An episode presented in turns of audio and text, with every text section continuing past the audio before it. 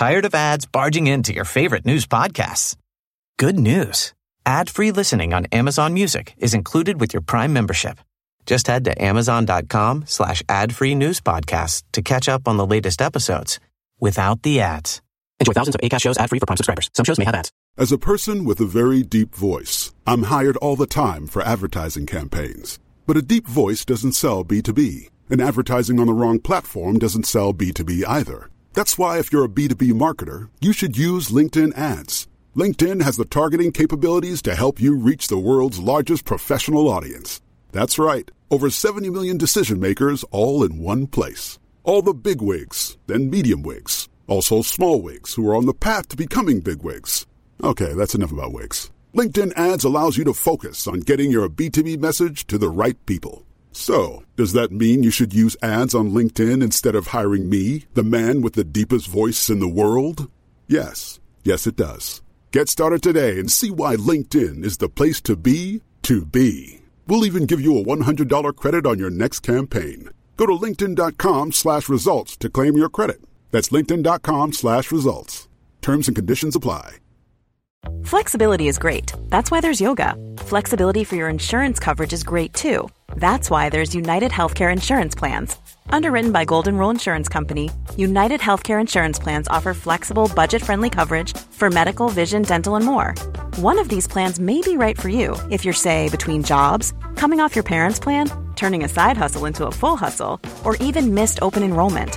Want more flexibility? Find out more about United Healthcare Insurance Plans at uh1.com.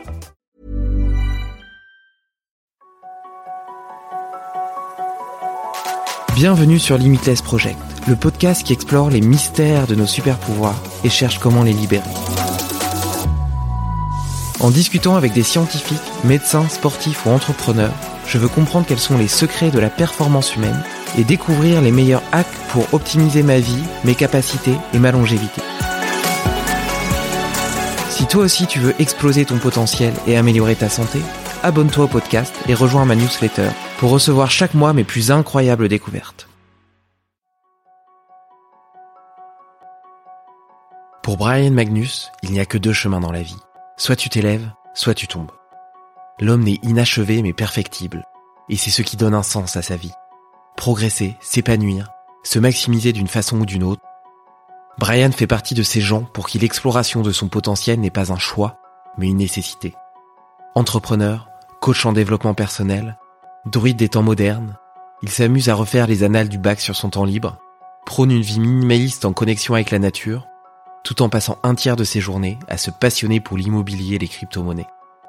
Oui, Brian est plein de paradoxes assumés, car il a décidé de vivre sa vie avec intensité, et que sa curiosité le pousse toujours vers l'avant, pour sortir de sa zone de confort, pour comprendre le monde, pour aider son prochain. Encore un bien bel épisode, plein de sagesse, de philosophie, de puissance et d'énergie vitale. Belle écoute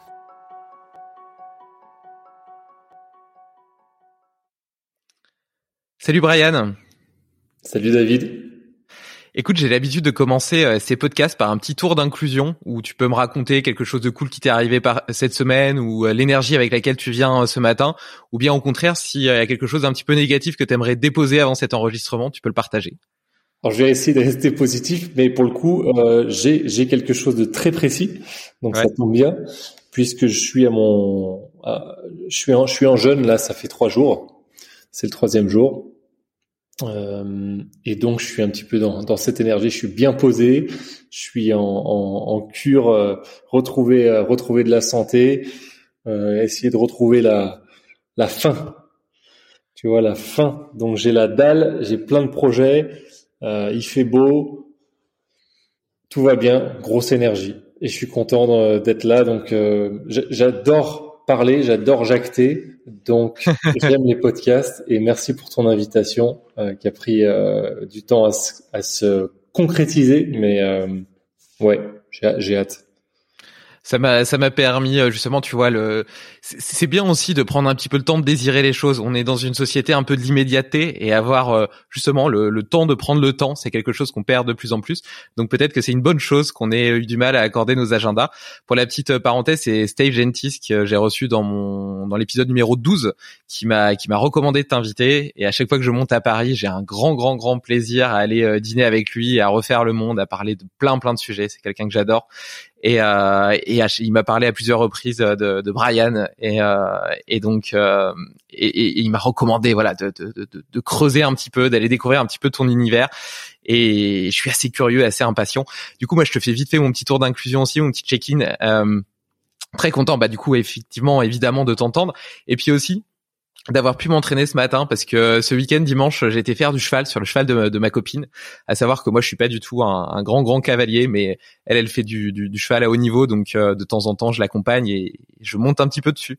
Et euh, il avait tendance à toujours vouloir aller brouter euh, tu vois les herbes sur le bas côté et elle me disait il faut il faut que tu lui montres qui est le dominant alors euh, je fais ok ok bon je vais lui montrer qui est le dominant mais il faut dire quand même que c'est une grosse bête tu vois donc euh, je me sens un petit peu intimidé. Et, euh, et donc j'essaie de le remettre sur le droit chemin et puis je commence à y arriver un petit peu donc je suis assez fier de moi. Et puis au bout d'un moment ça part en coup de cul saut de mouton et je vole je vole je m'éclate par terre et, euh, et, du coup j'avais mal euh, j'avais mal au moyen fessier à l'ossiliaque et donc euh, et tu sais quand quand t'aimes bien le mouvement et ben tu te tu sens vite frustré d'être limité justement dans, dans tes mouvements. Donc je suis content parce que ce matin malgré tout j'ai pu j'ai pu m'entraîner et donc je suis plein de cette belle énergie. Mais justement tu vois tu me disais un petit peu que tu étais un explorateur que t'adorais tester un tas de choses. Qu'est-ce qui t'a donné envie initialement? Qu'est-ce qui t'a fait plonger dans ce monde de l'exploration du potentiel humain? Qu'est-ce qui t'a donné envie de t'y intéresser? Déjà, je pense que c'est inné et que ça fait ça fait partie de l'élan vital euh, de, de, de, tout mammifère et encore plus de tout humain. Je pense qu'on a tous l'envie de, de, de, progresser, euh, de s'épanouir, de se maximiser d'une façon ou d'une autre. Euh, après, chacun développe une idée de ce que ça veut dire concrètement dans le long tout au long de sa vie. Moi, j'ai, je pense qu'on a un tempérament et des valeurs euh, assez aventurières dans, je sais pas si ça se dit comme ça, dans, dans ma famille. Euh, donc, euh, je pense qu'à la base, ça vient de là. Et ensuite, ça, ça a été. Alors, il y a deux aspects. Il y a d'abord la quête de plus philosophique, c'est-à-dire depuis très jeune, j'avais un peu la recherche de des, des, vertus, de la justice, et puis c'est devenu le bouddhisme, etc., la philo. Mais de façon parallèle, moi je suis quelqu'un qui, qui, qui, a eu pas mal de fragilité euh, physique, des, de, de l'asthme, de l'allergie, euh, des, intolérances, etc. Et dans le même temps, je faisais euh, des sports de combat. Et comme je te dis, on a une famille où on, on aime bien euh, quand même plus ou moins performer. Donc, euh, fallait que je trouve des solutions. Et en fait, je me rends compte au bout de, de 20 ans, on va dire, au bout au moins de 15 ans, que c'est ces problèmes qui m'ont fait rechercher des solutions, tu vois, clairement. Euh, et ensuite, ça devient, peut-être ça devient addictif, mais en tout cas, je sais que j'ai un tempérament euh, où j'ai pas peur de l'inconnu, j'ai besoin d'ouverture, j'ai besoin de créativité, j'ai besoin de nouveauté. Euh, j'ai un, une, capacité à synthétiser la complexité et l'information importante. Donc, euh, je pense que j'ai d'autant plus besoin d'aller faire plein de choses pour que mon cerveau ait quelque chose à, à mâcher, à créer derrière. Euh, donc voilà, je dirais ces deux choses-là. Les trois choses, je dirais que c'est inné pour pour tout le monde. Euh, deuxièmement, ça c'est un tempérament et, et, troisièmement, ça vient du besoin. Et euh, ça, c'est souvent une leçon de vie. C'est tu fais ce dont tu as besoin. Les thérapeutes, c'est souvent les gens qui ont les plus de problèmes. Et donc, euh, si moi je suis un coach en développement perso, c'est probablement que c'est que j'ai eu plus de problèmes aussi que la norme. Non, c'est sûr. Pour pour aider des gens à régler leurs problèmes, il faut déjà les avoir rencontrés, sinon c'est difficile de les comprendre. Mais j'aimerais bien revenir sur ce côté euh, inné que tu que tu partages, parce que j'ai l'impression que parfois tu, la société a tendance à nous faire euh, converger vers une voie du milieu. Tu vois, tu vois tes collègues, tes, tes collègues vivent d'une certaine façon, autour de toi on vit d'une certaine façon, donc tu te dis c'est normal, c'est ça la façon normale de vivre. Et euh, t'en perds la capacité à te poser des questions, à te demander si justement c'est la meilleure façon de vivre pour toi, et, euh, et un petit peu ce, ce, ce, ce besoin d'aller d'aller chercher plus loin, de, s'élever, une élévation de l'âme, une élévation du corps. Euh, tu, tu vois cette euh, cette envie d'être toujours une meilleure version de soi-même. Moi, elle m'anime profondément et j'ai l'impression qu'elle me nourrit à un point extraordinaire. Et, euh, et pour autant, j'ai pas toujours été comme ça. Et depuis que je suis sur ce chemin un peu d'exploration du potentiel humain, euh, je me suis jamais senti aussi bien que ce soit euh, physiquement, mentalement, spirituellement, ça a vraiment transformé ma vie à tout niveau. Et pour autant, il y a une part de moi qui se dit que j'aurais pu passer à côté. J'aurais pu euh, rester entre guillemets euh, dans le rang, même si j'ai toujours été entrepreneur, j'ai toujours aimé euh, essayer d'être une meilleure version de moi-même. Tu vois, j'aurais pu passer à côté, à côté de cette intensité de la vie. Et, et toi, tu, tu, tu, tu, tu penses que c'est quelque chose qui est plutôt inné? Alors, peut-être qu'on l'oublie au bout d'un moment. Peut-être que quelque part euh, dans, dans l'adolescence ou euh, le, jeune âge adulte, on finit par euh, oublier cette cette richesse de la vie, cette richesse des aventures que tu peux vivre. On est peut-être un petit peu trop trop tourné vers le fait d'avoir une carrière, de, de s'acheter une maison, du coup de gagner de l'argent, d'embourser son crédit, etc. Et puis justement ce, cette façon qu'on a de rentrer dans le rang et de faire un petit peu comme tout le monde, et on en perd toute toute la beauté des opportunités que, que la vie, que le monde nous offre. Tu vois, il y a, y a plein de choses que tu peux faire. L'année dernière, par exemple, j'ai fait une, ma première ascension d'un 4000 mètres. C'est une, c'est une expérience qui m'a profondément marqué et que j'ai adoré. Et pour autant, ben, il y a plein de gens qui auraient jamais l'idée de le faire. Et je dis pas que tout le monde doit le faire, mais simplement cette envie d'aller chercher plus loin, d'aller découvrir plus, d'aller explorer, d'aller vers l'avant. Qu'est-ce que tu en penses? Comment, pourquoi, pour, comment le faire ou comment on réveille ça chez les autres? D'abord, je pense qu'on n'est pas égal euh, dans rien déjà, mais face à face à cette cette énergie ou ce besoin, euh, ça c'est une des choses aussi qu'on n'aime pas trop dire, mais il y a une distribution euh, des, des, gens sur une sur une grande courbe de toutes choses, que ça soit au niveau intellectuel, que ça soit au niveau de du besoin de nouveauté, que ça soit au niveau du courage, etc., etc. Et donc euh, mais il faut se connaître, il faut savoir peut-être où est notre, notre capacité actuelle, peut-être notre capacité potentielle maximale, mais savoir que chacun a, a, son chemin parce que chacun a ses capacités, chacun a, voilà son, son, son destin ou son histoire, peu importe euh, en quoi on croit. En tout cas, je pense vraiment qu'on est différent là-dessus. Et ensuite, euh, bah, c'est le chemin humain. Il y, a, il y a, pour moi, il y a deux orientations. Euh, il y a deux directions en fait de vie. Et d'ailleurs, tu peux changer du jour au, lendemain et revenir à l'un à l'autre, mais soit tu t'élèves, soit tu tombes euh, vers le bas, tu t'abaisses. Au niveau sociétal, donc ça, je veux dire, ce cycle, tu peux t'élever et essayer d'être la meilleure version de toi-même, euh, avoir, euh, être enthousiaste, euh, être ambitieux, avoir envie d'être en bonne santé un jour et puis le lendemain peut-être un petit peu moins. C'est, ça peut être cyclique. Après, il faut voir si euh, la moyenne de tes cycles va vers le haut ou pas. Et c'est pareil au niveau des groupes. Je dis ça par rapport à ce que tu as dit tout à l'heure. Mais au niveau euh, sociétal ou civilisationnel, on va forcément être parfois dans des cycles où tu as l'impression qu'on tire les choses un petit peu vers le haut. D'autres fois, peut-être comme euh, je pense actuellement, où, c'est un nivellement vers le bas. Et donc là où ton groupe, où, les gens autour de toi, comme tu dis, peuvent se dire mais c'est pas normal, pourquoi tu fais ça, etc. Euh, moi j'aime bien juste me dire que quand tu comprends où t'es par rapport à, tu sais, sur 100 personnes statistiquement, euh, si tu sens que tu es dans le, les 10% ou les 20%, peu importe, c'est pas pour être meilleur, mais tu sens que de toi, en toi, tu as, tu es dans les 10% qui ont besoin de plus d'aventure. Il faut comprendre que 9 personnes sur 10 que tu vas rencontrer vont pas comprendre ce que tu fais ou vont trouver que c'est un peu extrême. Si tu es dans la moyenne, tu vas trouver que la plupart des gens sont comme toi et, il, doit y avoir des domaines pour lesquels c'est le cas et pour d'autres où c'est moins le cas.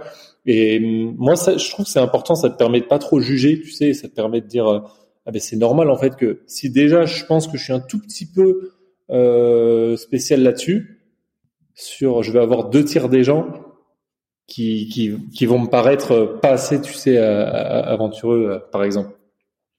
Euh, mais après, comment réveiller l'étincelle? Quand tu grandis, pour moi, l'adolescence, c'est le moment où tu commences à vouloir te rebeller, c'est-à-dire tu commences à vouloir essayer de te positionner, te poser des questions, des valeurs, euh, euh, ce qui est vrai, ce qui est juste, etc., ce qui est bon. Et, et en général, c'est cette période où ton idéal, donc ta vision ultime, ta meilleure version, etc., il est le plus vif. Euh, tu sais, c'est un peu l'allégorie de la caverne. Mais après, selon ton groupe social, ton éducation, ton destin, peut-être ta force intérieure, tu vas plus ou moins euh, euh, obscurcir cet idéal au fur et à mesure de, des, des besoins aussi de la vie, euh, des difficultés et, des, je dirais des, des faiblesses, jusqu'à ce que euh, il soit bien empoussiéré quoi. Donc le but c'est de raviver la flamme.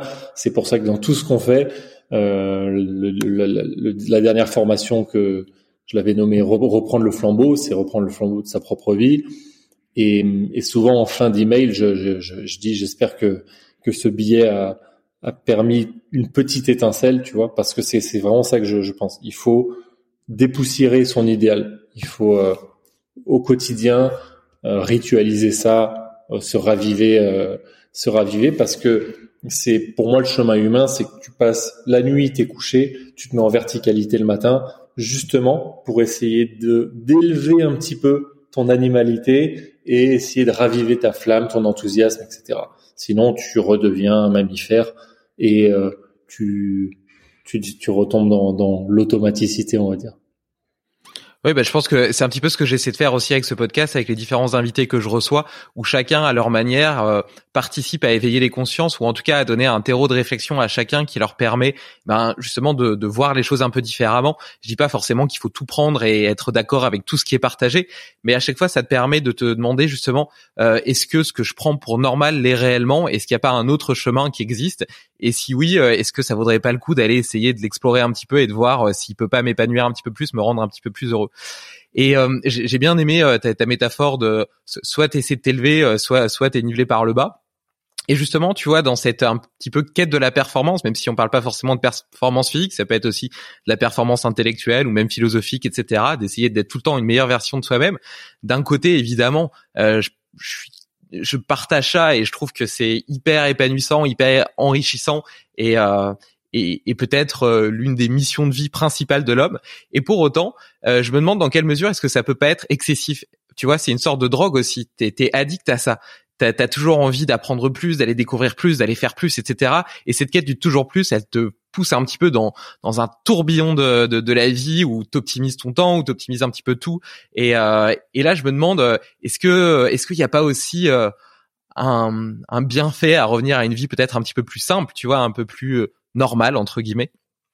Ouais, mais franchement, là c'est c'est euh, ça va peut-être être abstrait ou un peu subtil ou quoi, mais pour moi c'est ce qui est plus important dans l'approche à avoir euh, pour sa vie, c'est soit tu montes tout et tu fais converger, tu vois, vers quelque chose d'équilibré, de sain, euh, d'harmonieux, soit quand tu es même euh, soit tu quand tu quand tu retombes euh, que ça soit un nivellement par le bas, que ça soit euh, ne, pas avoir trop d'enthousiasme, ou que ça soit tout sous-divisé, subdivisé pour améliorer, calculer, optimiser.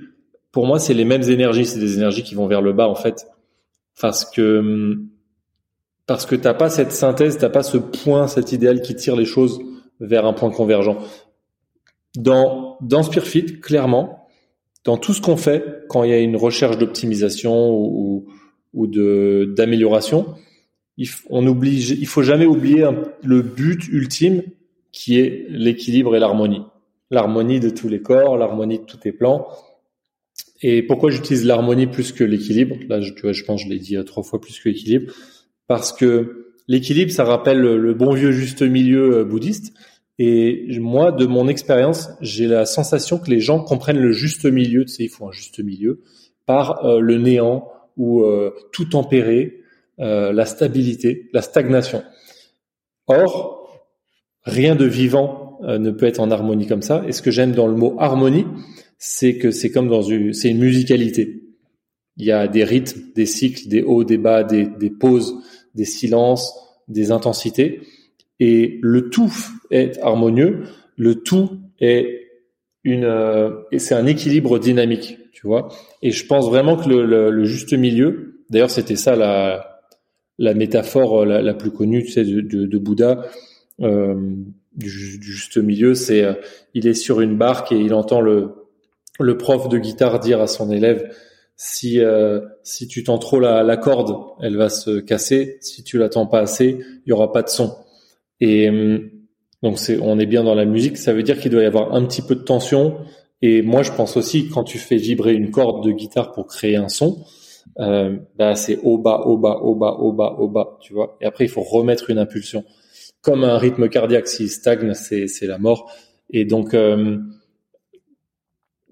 euh, je, je sais même plus ce que c'était la, question originale, mais euh, moi je suis vraiment dans l'optimisation, c'est très bien, mais moi je suis pas du tout un biohacker. Je n'ai rien à, rien à cirer franchement. Je, l'ai fait sur pas mal de plans, mais je pense que ce qui est important c'est expérimenter, travailler, progresser et après transcender, relâcher. D'ailleurs, c'est souvent ça dans l'ordre. Tu vois, d'abord tu travailles le truc et après, quand tu as une une certaine acuité sur euh, sur les outils, tu relâches. Et c'est là j'utilise les mêmes mots qu'on a chez nous au niveau 1, niveau 2, tu vois.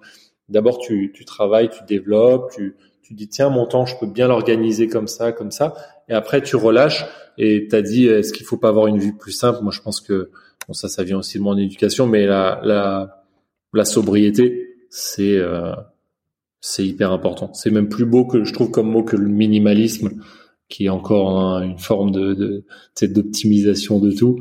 Euh, là, je suis en jeune, savoir être en, en, bonne forme physique en mangeant moins, là pour le coup en mangeant pas du tout. tu sais, ça, ça fait ça fait partie de ça quoi. Tu te dis euh, quel est quel est le minimum pour moi pour être en bonne santé, pour être euh, en, en joie, on va dire, pour être heureux, pour être bien socialement, pour me sentir euh, en progression intellectuelle et la progression dans le sens vivant, tu vois. La plante quand quand elle progresse plus, elle elle est en elle meurt. Donc euh, elle essaye pas de devenir euh, une plante cubique radioactive et ultra puissante constamment, mais elle veut toujours être en vie quoi. Et moi j'aime bien cette image. Ouais, j'aime beaucoup, euh, j'aime beaucoup cette euh, cette notion d'harmonie et la façon dont tu la partages. Et, pour autant, quand quand t'es quelqu'un de, passionné, que t'as envie, que t'es très curieux, que t'as envie de découvrir plein de choses, et que voilà, que t'es attiré et animé par énormément de choses, euh, c'est difficile justement de pas mettre beaucoup d'optimisation justement pour bah, économiser du temps et pouvoir adresser toutes tes passions. Et, et, sinon, ça te demande un vrai, enfin moi en tout cas, ça me demande un vrai travail conscient de me canaliser, d'éviter d'aller explorer certaines choses qui me donnent envie, mais justement parce que j'en explore déjà assez et, par manque de temps, tu vois. Et d'autant plus quand tu es entrepreneur, tu vois, moi à côté de Limitless Project, de toute cette exploration du potentiel humain, de mes cours de physio, euh, de, de, du mouvement, etc., de tout ce que je fais donc là, là j'ai mélangé un petit peu la partie entre guillemets euh, projet professionnel qui est Limitless Project, même si j'en gagne pas d'argent, mais on pourrait plus voir ça comme une activité. Et puis la partie le moi personnel qui est euh, méditation, mouvement, euh, sport, etc. Mais tu vois tout ça, quelque part, euh, ça, me prend du temps et en parallèle de quoi, je dirige une startup, tu vois. Et je suis père de famille, donc euh, ça commence à devenir, euh, c'est une vraie question pour moi de trouver un, un équilibre, une harmonie dans tout ça, pour ne pas, pour être toujours à ma place en tant que CEO de ma startup, pour être en même temps à ma place en tant que père de famille, et en même temps pour continuer à explorer toutes les choses qui, qui m'animent et qui me procurent profondément de la joie, tu vois. Mais en fait, tu, tu viens de dire, euh, ça me demande un effort conscient de canaliser. Mais en fait, pour moi, tout le travail personnel n'est, ce n'est que ça. Tu vois, c'est de faire un effort conscient quotidien sur ton équilibre. Donc, certains, ça va être canalisé, des gens qui ont ton tempérament, par exemple, ton personnalité, et d'autres, ça va être de se réveiller un petit peu, tu vois. Euh, nous, dans les dans les six plans majeurs euh, sur lesquels on, on bosse, on va dire au niveau mental, tu as un côté d'ouverture mentale qui est tout ce qui est investigation, étude, et tu as un côté de canalisation, tu vois.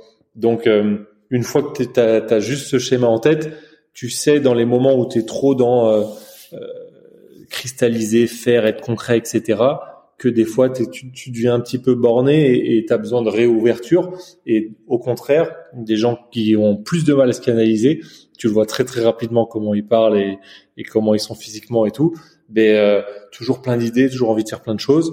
Mais des fois, il faut, allez, on stoppe ça pendant deux mois et on, Tu sais, on, ferme. Mais en fait, c'est pour ça d'ailleurs que pour l'instant, je suis content que Spearfit, j'ai pas besoin commercialement ou financièrement de cette vie dessus. C'est que euh, pour moi, tout ça, c'est c'est que de la chaîne de transmission humaine. C'est un travail infini, c'est un travail à vie. Et c'est c'est pas un travail infini dans le sens où tu peux toujours faire mieux. Pour moi, c'est un travail infini dans le sens où il faut le faire tous les jours. Tu vois et, euh, et donc, euh, on le fait tous les jours comme nos, nos, ancêtres. Et après, si on arrive à transmettre des choses intéressantes, ben, qu'il en soit ainsi. Parce que là, là, à date, du coup, tu as Spearfit, tu travaillais encore euh, chez Brenos que tu as créé. et en plus de ça, tu as toute toutes tes, tes fondations personnelles d'exploration, d'hygiène de vie, etc., de philosophie, de méditation, je suppose. Ouais, complètement. Euh, j'ai donc euh, Spearfit Opidum, on va dire c'est Spearfit slash Opidum, euh, qui est une entreprise, qui est euh, donc j'ai pas mal d'activités dedans. Euh, développement personnel, on va dire ça comme ça. Ensuite, Brenos, donc je suis cofondateur et je je suis toujours dans, dans la direction euh, avec Romain. Et oui, à côté de ça, moi, je, je voyage beaucoup. Là, je suis à l'étranger. Euh, J'aime euh, découvrir plein de choses dans les dans l'investissement. Moi, j'ai fait mes études en Angleterre, donc j'ai aussi un côté vachement euh, commercial, euh, technologique, études, etc. Qui, qui, je pense que je passe un tiers de ma journée, tu vois, sur tout ça, technologie, investissement, etc. Donc à apprendre apprendre, investir, euh, gérer, euh, tu vois. Donc euh, j'ai, c'est pour ça que je suis à l'étranger là aussi et, et j'ai passé la moitié de ma vie hors de la France. donc ça, ça c'est ma deuxième identité aussi. J'ai besoin de m'adapter, j'ai besoin d'apprendre des langues, j'ai besoin euh, de, d'aller dans l'immobilier, j'ai besoin d'aller dans la crypto, j'ai besoin de, de tout comprendre, tu vois, et de faire des choses. Ça, ça me prend vraiment un tiers de mon temps. Et à côté, oui, la, la, la santé, c'est euh, c'est un, un, des piliers, hein, mais ouais. Donc je partage ma journée entre mon mon équilibre personnel et, et, et l'évolution de Spearfit, euh, Brenos et puis euh, toute cette autre partie euh, de socle d'apprentissage financier, on va dire quoi. C'est marrant parce que la, la, la, partie financière, immobilière, crypto-monnaie, etc., ça répond plutôt à une logique justement euh, d'investissement, de rentabilité, de rendement locatif, etc., qui pourrait peut-être sembler opposé à la logique de sobriété? Ouais, ça pourrait. Ça pourrait. Euh, après, je t'ai pas parlé de rendement locatif forcément. Je pense que moi, j'ai toujours aimé les paradoxes dans la vie. Euh,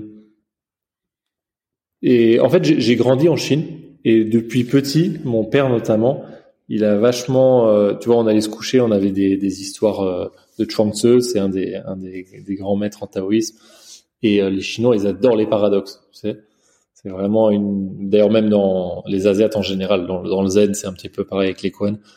en fait, la, recherche de nuances, la compréhension des transcender un peu les, polarités, même si c'est des, des, des, grands mots, tout ça. pour moi, c'est important. Je j'ai été euh, j'ai été vegan, j'ai fait beaucoup de méditation, j'ai été activiste.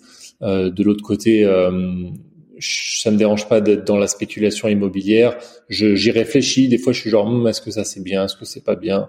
Oui, bon, voilà, j'avance. Euh, à côté de ça, j'ai un je suis très euh, concurrentiel dans, quand je suis dans une entreprise, j'aime ça. À côté de ça, je fais des sports de combat. Quand je suis sur le ring, je, je, suis, je suis assez agressif. Et hum, et je pense que pas mal de gens qui, qui cherchent un petit peu à être bons, euh, je vois, moi j'ai beaucoup de mecs en coaching qui, euh, en coaching ou même juste en, tu vois, avec qui, avec qui je parle, qui arrivent pas à concilier leur vraie puissance intérieure, leur violence, à intégrer leur violence, à la transcender, à cette énergie de vie. Et euh, et à être et, à être bon ou à se sentir aligné dans ces valeurs-là. Euh, et je trouve que l'activisme non nuancé, peu importe le sujet, que ce soit la nutrition, que ce soit la politique, que ce soit l'économie, euh, c'est un manque de maturité pour moi de vie. Moi, je le vois vraiment comme ça. Après, je considère pas que tout ce que je fais, euh, tu vois, c'est supérieur à qui que ce soit. J'essaie vraiment de faire au mieux. J'essaie de.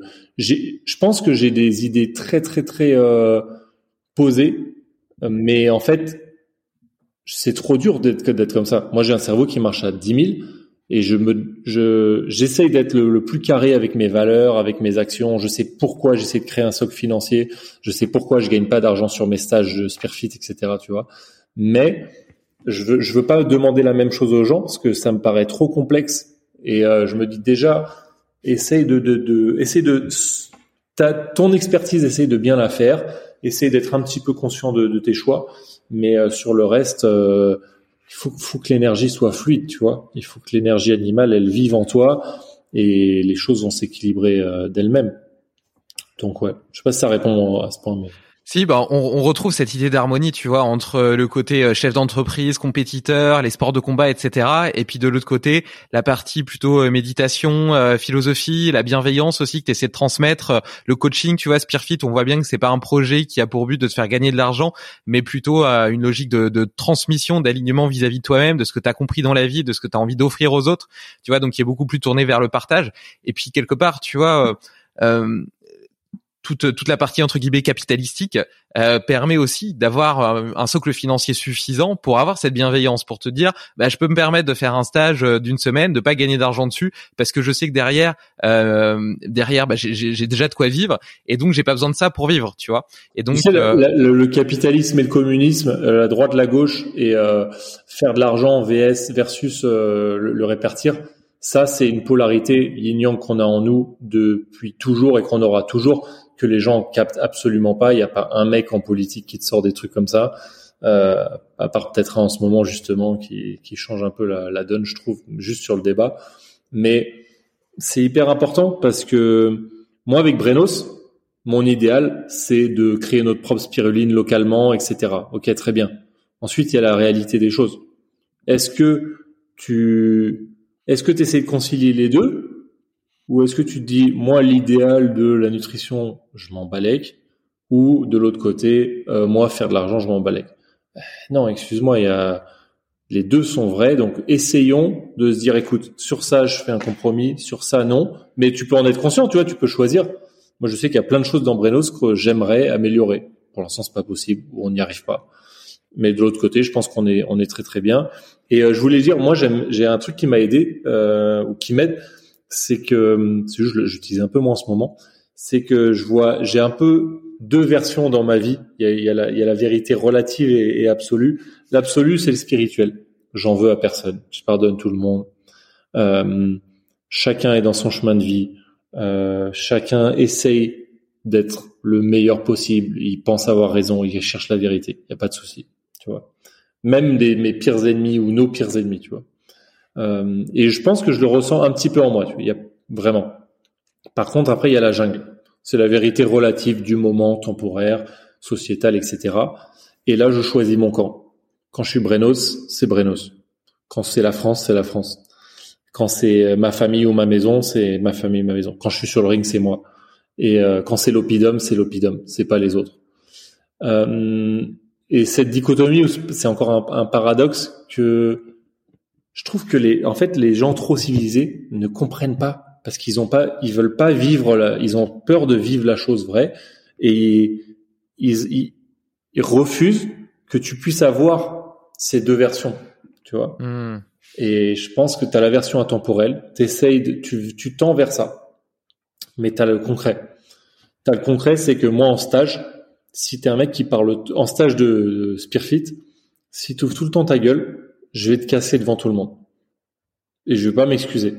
Et on pourrait dire, putain, mais on est en stage de méditation, euh, tu sais. Ouais, ouais. On est en stage de, de, de, vivre ensemble et on est là pour essayer de se faire grandir les, les uns les autres. Donc j'ai toute la bienveillance, je, je, je veux t'aider, mais je suis dans mon rôle. Je suis dans mon rôle, tu jactes trop là, tu vois. Euh, ou euh, t'as trop peur du physique et tout, on va faire 10 minutes de boxe ensemble.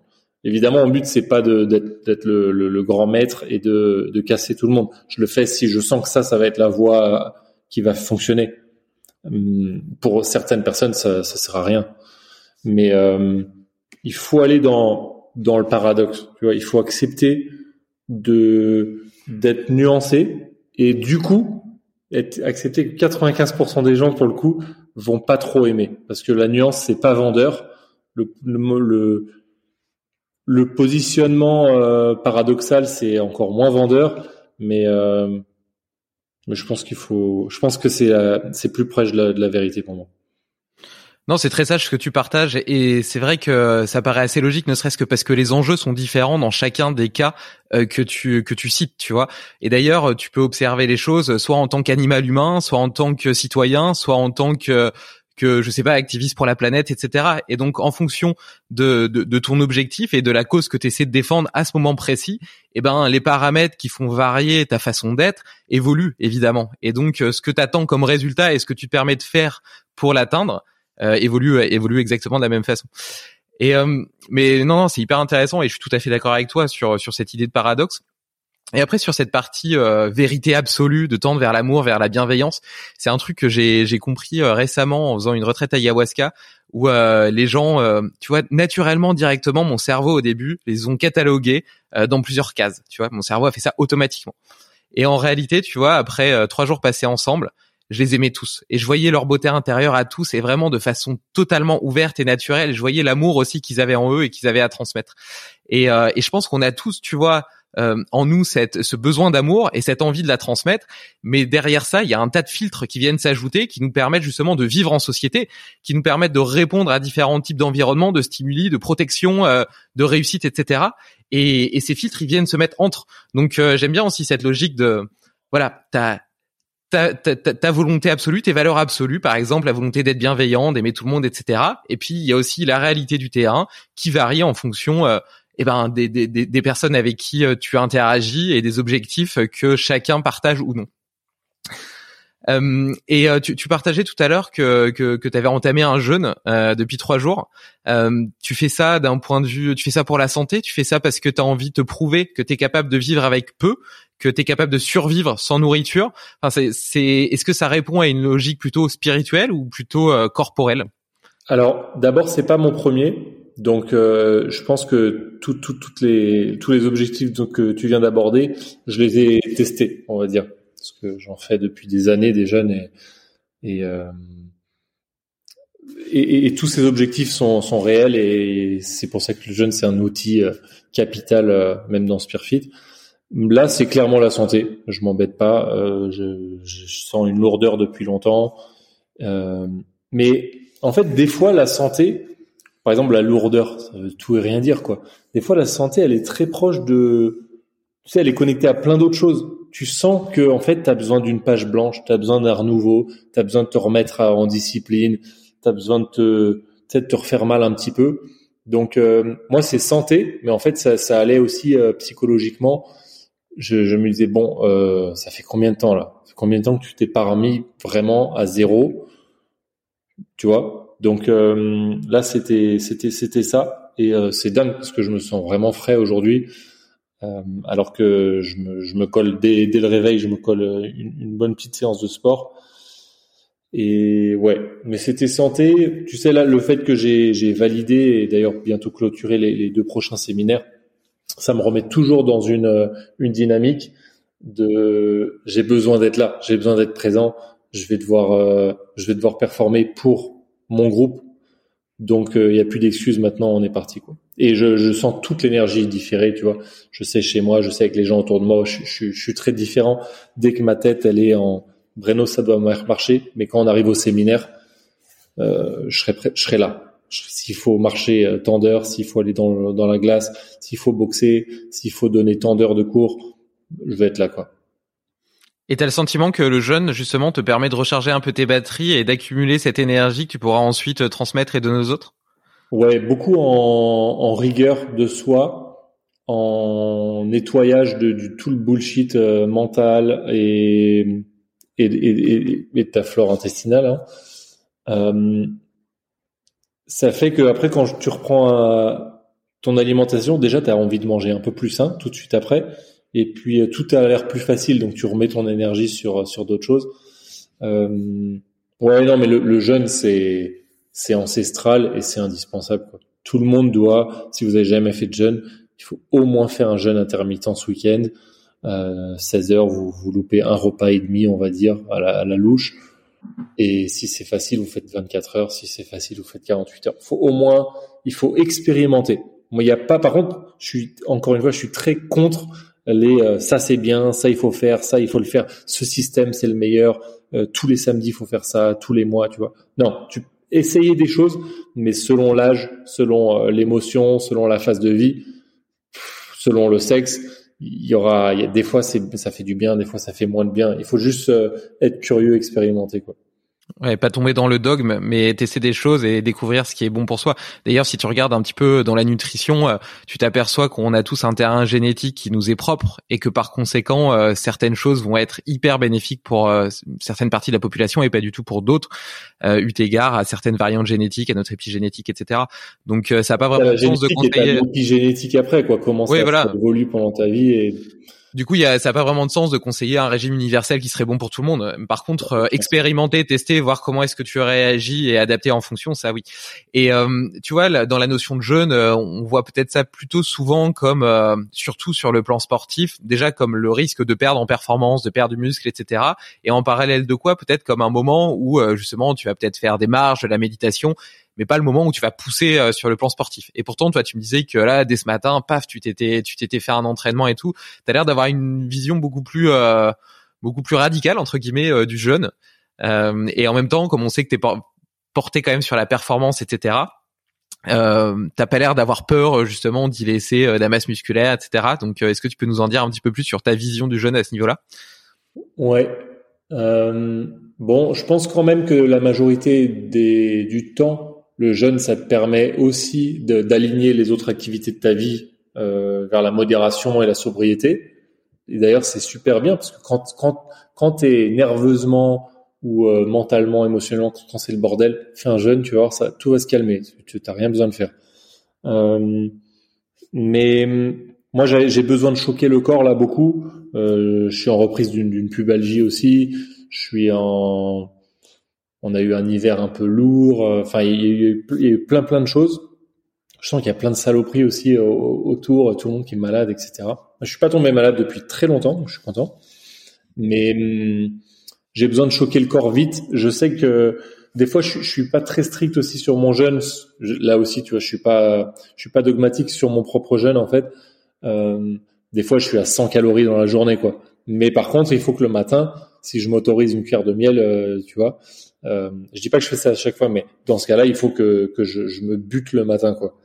Tu vois que, que direct pendant une demi-heure, euh, il n'y ait, plus de glycogène dans, le corps le matin, quoi.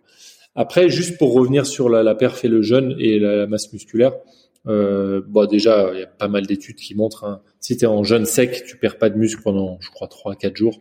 Ça dépend de tout le monde, mais ton corps, en fait, il conserve, il se met en, en survie. Je garde mon muscle, c'est ce qu'il y a de plus important. Euh, ensuite, avoir euh, les intestins vides pour euh, bouger, pour la mobilité, la, le cardio, l'apnée, la puissance, c'est bien mieux. donc, par exemple, faire du sport à jeun pour énormément de gens. Si tu arrives à, à, te mettre dans un rythme où ton corps il commence à avoir l'habitude le matin à faire du sport et donc à, à sécréter tout ce qu'il faut pour avoir de l'énergie, c'est plus efficace. Ça, j'en suis persuadé. Euh, et ouais, donc euh, je sais que je pourrais pas tenir une semaine à faire du, du, du, sport à pleine balle. Tu vois là, le cardio à la fin, je commence à être un petit peu blanc et tout. Mais c'est ce que je cherche. Je, je veux aller puiser dans les dans les réserves, euh, créer un petit choc. Et puis euh, le reste du temps, je sais que la plupart des, des gros solides autour de moi, euh, c'était vaincu. Hein. J'ai très bien vu au niveau musculaire ce qui fonctionne ou pas. Souvent, quand tu tapes un peu dans le système, tu stimules la récupération, les hormones de croissance. Et donc, c'est, c'est, c'est positif si tu gères bien juste après ton, tu vois, ton alimentation. On revient un petit peu à cette logique de l'hormèse euh, d'imposer un stress au corps et d'avoir une suradaptation derrière. Et euh, d'ailleurs, toujours un petit peu dans cette dans cette logique-là, j'ai vu que dans tes stages Spearfit, tu utilisais aussi euh, l'outil du froid, des bains froids. dans quel but? Ouais, bah en fait, moi, la méthodologie de de mon système, la méthodologie, c'est deux mots. J'utilise toujours, toujours, toujours. C'est l'hormèse holistique. dans tous les cours qu'on fait, tout se résume, toute la, toute la méthodologie est résumée par l'hormèse holistique. c'est des jolis mots, mais ça veut dire sortir de sa zone de confort sur tous les plans, de façon harmonieuse. Et pour moi, la vie se résume à ça. Euh, dans nos dans nos stages, on travaille les plans intellectuels, émotionnels et physiques. Euh, pour moi, le spirituel, c'est ça veut rien dire si on le met pas dans le concret. Donc, le vivre ensemble, euh, la philo, etc., ça en fait partie. L'intellectuel, l'émotionnel, le physique, ça en fait partie. Euh, donc, ouais, on fait du bain froid. On fait du bain froid comme aussi pas mal d'autres choses. Parce que c'est pour moi un outil, bon, c'est vraiment euh, l'outil d'Hormèse le plus connu sûrement, avec le jeune peut-être d'ailleurs. Mais euh, pour moi, ça, ça se range dans le chapitre physique sous thermorégulation. Et, et en fait, ce qui m'intéresse dans les stages, bon, il y a la curiosité, il y a l'expérience, c'est marrant, ça fait du bien à tout le monde, mais c'est aussi de en fait, je, veux toujours arriver à faire sortir les gens de leur zone de confort. Et je sais qu'il y en a, ça va être par le froid, mais il y en a qui n'ont pas trop de problèmes avec le froid. Il y a, on n'est pas du tout égaux euh, là-dessus, tu vois. Il y en a qui ont vraiment, moi j'ai beaucoup de mal avec. Je suis entraîné, mais je sais qu'à la base j'ai beaucoup de mal. Euh, et donc, il y a des gens, j'ai hâte qu'ils fassent le bain froid parce que je sais que ça, ça va les mettre. Ça va les mettre hors d'eux euh, physiologiquement, euh, émotionnellement. Il y en a d'autres, ça va être d'autres choses, tu vois. Et à chaque fois, le, le but, c'est justement qu'on a, je pense qu'on a une douzaine de, de types d'activités différentes dans le stage, en plus du fait de devoir apprendre le système et, et à la fin, tu as un examen. Euh, et moi, tu sais, avec le groupe, je me dis, tiens, lui, j'ai hâte qu'on soit en, en, zazen pendant 45 minutes parce qu'il va péter un, un câble. Et là, il aura au moins vécu et appris quelque chose. Et après, je me dis, bon, les deux là, je pense que le froid, tu vois, là, ça, ils ont les chocottes, c'est parfait. On va pouvoir euh, travailler sur ça après, quoi. Et du coup, toi, étant donné que c'est des outils, euh, pardon, t'as besoin d'aller voir quelque chose? Juste une toute petite pause? Ouais, je mets sur pause. Ouais, donc du coup, je te disais, et toi qui as l'habitude, euh, donc tu vois, les bains froids, t'en parlais, t'es habitué, même si ça a été dur pour toi au début. Aujourd'hui, c'est un challenge, mais plus un challenge aussi fort que ce qu'il était avant, parce que tu sais que t'en es capable.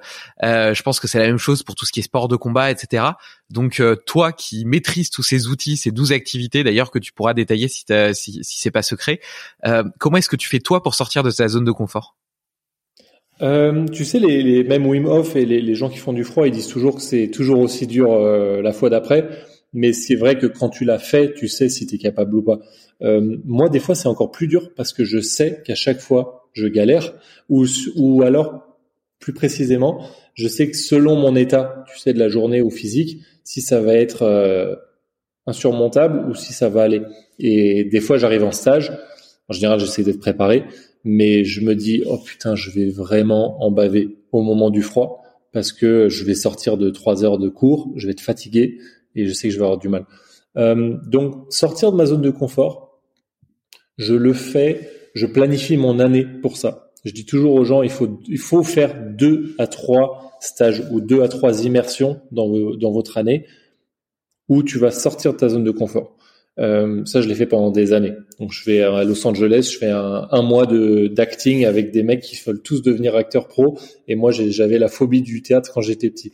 Ensuite, je vais faire un mois d'apnée euh, là où il y a que des pros en apnée, et moi j'ai j'ai le mal de mer, voilà, par exemple. Et donc ça, je, je, le, je le fais constamment. En ce moment, je suis, on a une telle énergie dans, dans le groupe du, de Spearfit. Euh, c'est vraiment pour moi, c'est une confrérie, c'est un, un, un, groupe de transmission que qu'on doit arriver à hiérarchiser, structurer. Et du coup, ça, c'est déjà sortir de ma zone de confort parce que je dois accepter un, un certain rôle de leadership qui est pas forcément euh, facile, euh, où je dois être prêt, où je dois être, tu sais, prêt au quotidien, ouvert au quotidien, euh, à l'écoute, dans l'analyse de l'autre et dans l'écoute, etc. Donc, je t'avoue qu'en ce moment, je fais un peu moins de stages parce que il y a déjà pas mal de choses qui sont en train d'arriver toutes toutes seules. C'est la première fois que je fais deux créneaux d'affilée pour le prochain stage. Les deux sont remplis. Et, et en fait, maintenant, j'ai déjà deux, deux niveaux d'hierarchie. Et donc, en fait, chacun attend que je fasse mon taf bien, quoi. Et qu'il y ait de la valeur.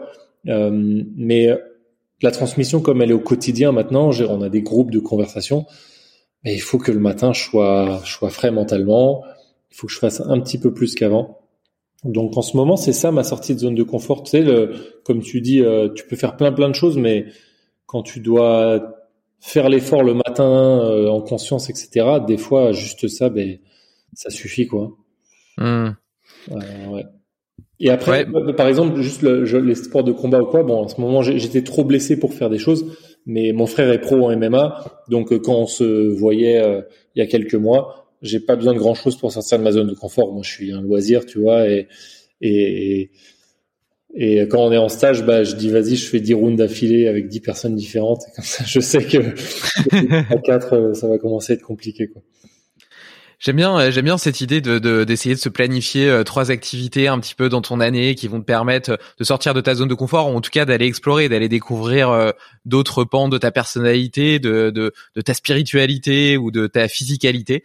Moi, pour ma part, cette année, je pars la semaine prochaine faire une semaine de yoga Tumo. je sais pas si tu vois ce que c'est à l'Institut Maurice Dobar en Italie. Donc, en gros, c'est de la méditation et du yoga dans la neige en short. Euh, moi, j'aime bien, hein, j'aime bien cet outil du froid aussi. Euh, je prends des, douches froides euh, tous les matins quasiment. Euh, et, et d'ailleurs pour la parenthèse, c'est vrai que c'est vrai que c'est toujours difficile, mais c'est quand même plus facile, je trouve. C'est difficile parce que t'as toujours ton cerveau qui te dit non, le fais pas, qui essaie de te trouver des excuses, etc. Tu vois, il est quand même très très fort, très très fin pour te dire non, le fais pas aujourd'hui, tu le feras demain. Tu vois, ça, ça pour ça, même après trois ans, enfin je sais plus depuis combien d'années j'en fais, mais il, il, est toujours fort. Mais malgré tout le fait de savoir que tu en es capable, que tu le fais tous les autres jours, ou même quand tu vas prendre un bain froid, que tu as déjà fait des bains encore plus froids, ou que tu es déjà resté plus longtemps, etc., ça donne quand même une certitude dans le fait d'être capable de, et donc euh, ça t'enlève une part du stress euh, que, que tu as un petit peu euh, beaucoup plus au début, je trouve. Et donc ouais, donc je fais cette semaine de yoga tumo, je fais la descente d'une rivière en autonomie en paddle, donc sans, sans nourriture ni rien, je prends une canne à pêche quand même, donc je m'aide un petit peu de matériel, mais euh, mais voilà, si je pêche rien, je mange rien. Et euh, et, euh, et donc du coup, ça sera l'occasion de faire un jeûne. Donc peut-être que j'expérimenterai un, un, jeûne forcé à cette occasion. Et puis je fais le Mont Blanc, le Mont Blanc au début de l'été, qui fait suite et écho à mon aux 4000 mètres que j'ai fait l'année dernière.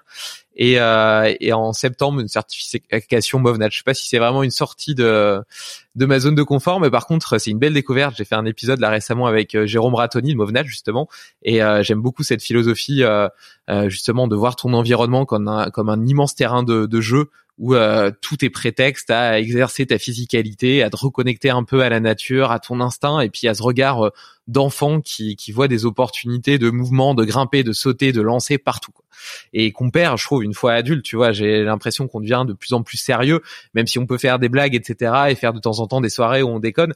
De manière générale, notre vie, les responsabilités qu'on a, etc., nous rendent de plus en plus sérieux et je trouve ça beau de retrouver un petit peu euh, tu vois là donc toujours dans cette idée de mouvement naturel je m'entraîne dans une salle une fois par semaine de Wolf Movement euh, d'Hugo Collin un autre invité que j'ai reçu.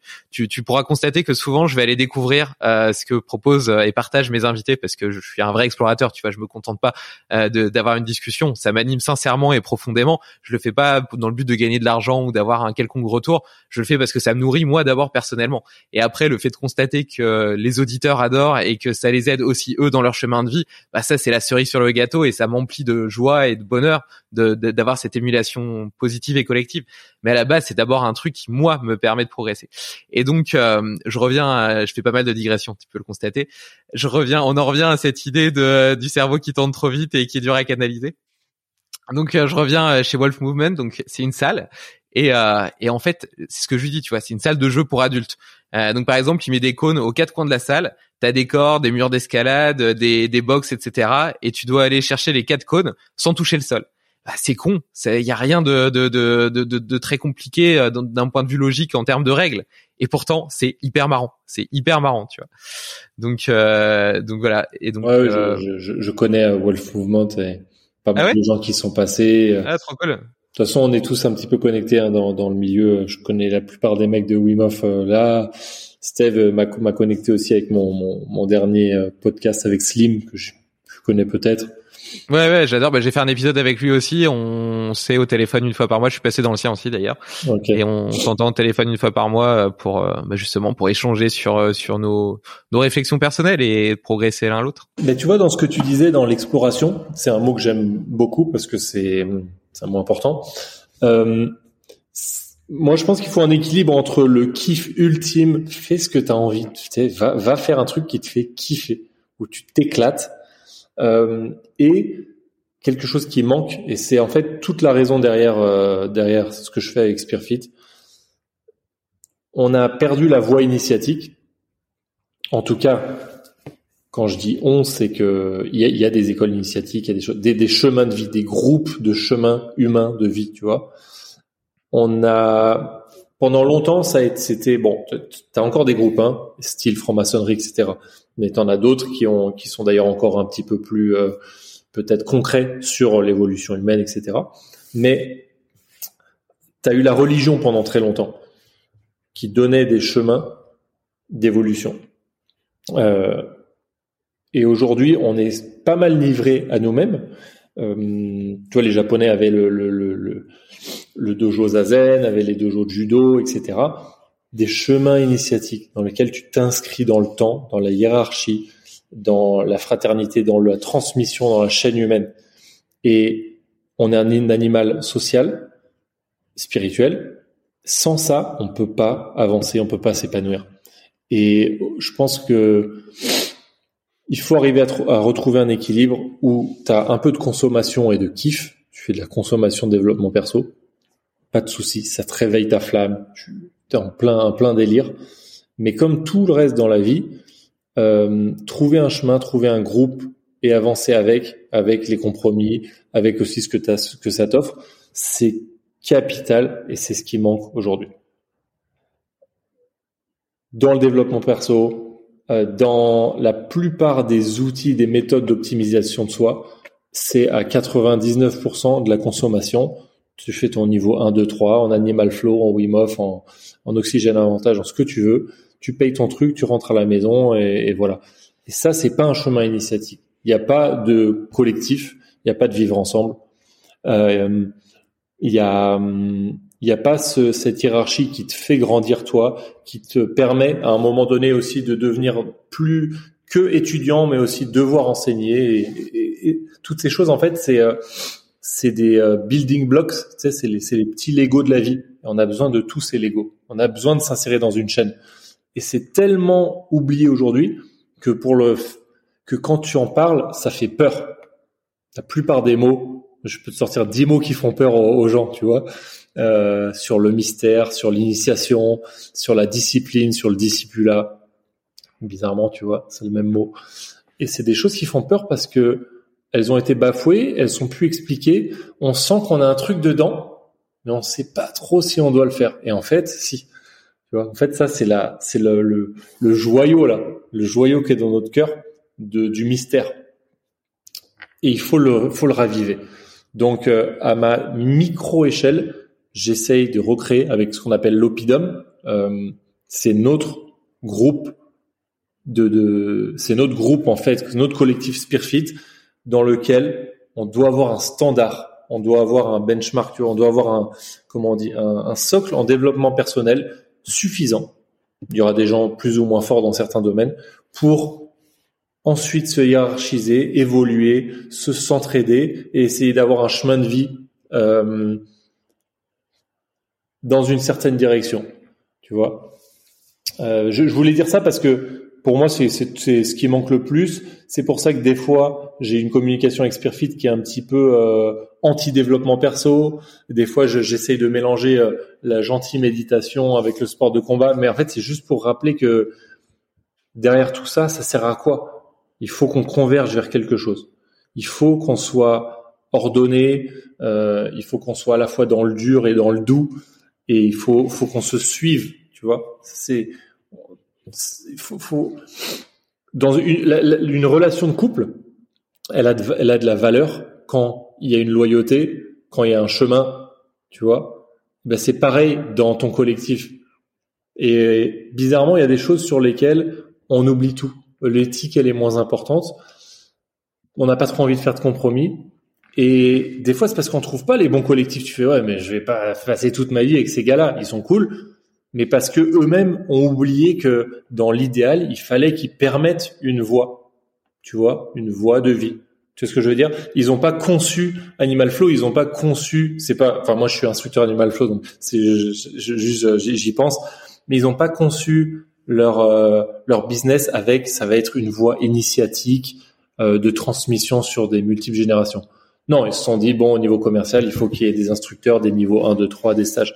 Et du coup, bah, tu, oui, tu vas nouer des amitiés, mais il y a un truc humain plus profond, plus important qui se perd là-dessus.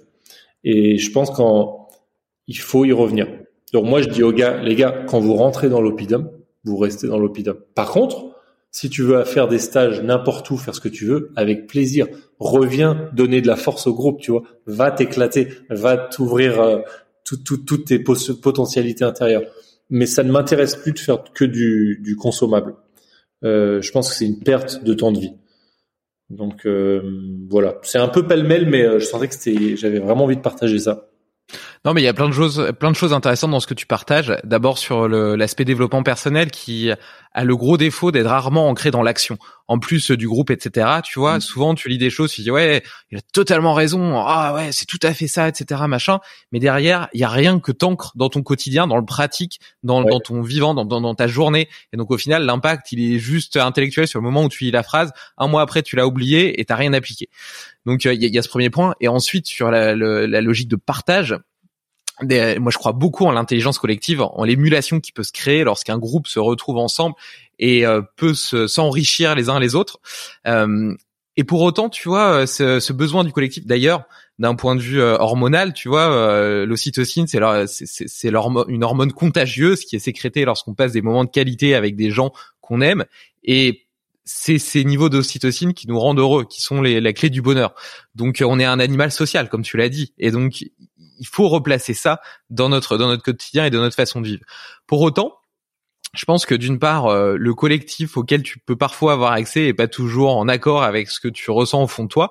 Donc, euh, par exemple, tu vois, ton collectif, souvent, il va se faire avec tes collègues ou avec les gens que t'as été, avec qui tu as été à l'école. Et en fait, c'est simplement un hasard de la vie qui vous a fait vous rencontrer. Et c'est pas pour autant que vous partagez les mêmes valeurs et que vous vous tirez les uns les autres vers le haut il y a, y a, cette première chose. Et puis la, la seconde, tu parlais de l'opidum, je trouve que l'idée est géniale. Donc si je comprends bien, c'est une continuité de Spearfit qui permet à chacun de rester connecté et à continuer à progresser ensemble sur le long terme.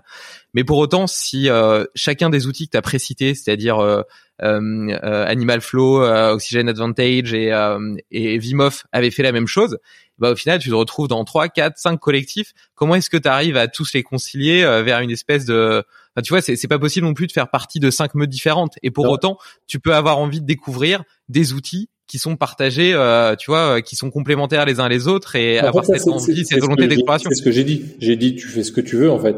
Un, t'es pas obligé d'en faire partie du groupe, mais dans ce cas-là, tu peux pas avoir les mêmes bénéfices que ceux qui ont qui sont dans une loyauté. Mais en fait, je vais, dire, je vais, je vais, je vais dire plein de mots qui, qui font un petit peu bizarre, et après, je vais montrer comment en fait on vit tous ça sur d'autres plans. Bizarrement, sur ça, on, on veut pas le faire. Comme j'ai dit, si Wim Hof m'avait proposé un chemin initiatique spirituellement hyper puissant, avec une compréhension de la philosophie de vie, de la nature ultra ancestrale et profonde, ben je serais pas allé chercher d'autres choses ailleurs. Mais c'est pas le cas. Animal Flow, c'est pareil. Si j'ai un avantage, c'est pareil. Les apnéistes, c'est pareil. Donc moi, j'ai fait mon pêle-mêle.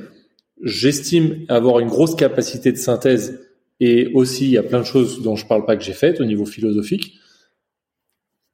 Et justement, j'ai fait partie de certains groupes où je trouve qu'il y a soit manque de modernité, soit que ben je suis confronté à moi-même. Il faut que je crée ce que je suis en train de mettre en place, mais j'oblige personne à faire quoi que ce soit. Par contre, le mec qui m'aide sur cinq stages, le mec qui essaye d'être là de façon hebdomadaire pour grandir, pour donner à pour donner à au, au, au nouveau, etc. Ben forcément, lui, il a priorité à son stage, il a un tarif différent. Tu vois, tout ça, c'est c'est ça paraît ça paraît logique. Euh, toi, tu, tu, tu t'es père de famille. Oui, tout à fait. J'ai une petite fille de, de 13 mois qui, qui m'inspire énormément. Bah, bah bravo déjà. Merci. Euh, tu pourrais accueillir à dîner quelqu'un, mais si je te dis il y, a, trois gosses là dans la rue, il faudrait qu'ils prennent la chambre de ta fille et après ta fille on, verra, tu vois, on, on met à côté et tout. Non, tu vois, tu veux voir, tu vas pas faire ça quoi. Bah, dans la mesure où ma fille a pas de chambre, ça va être compliqué. D'accord. Bah, son lit. oui, oui. Vois, euh, son, son, berceau. Bah, ça dépend. Si c'est pour dépanner parce qu'ils sont en train de dormir dehors, euh, je les accueillerai volontiers. Je prendrai ma fille dans mon lit. Après, euh, si c'est de, de, façon durable, euh, voilà, je pense que j'essaierai, de trouver une, une, une, solution à plus long terme. Tu as une protection d'un groupe parce que tu es en train de créer une chaîne de transmission humaine, tu vois, avec hmm. ta fille, notamment avec de l'oxytocine, avec de l'amour, avec de la volonté, de la discipline dans l'éducation que tu veux mettre en place, de donner, etc.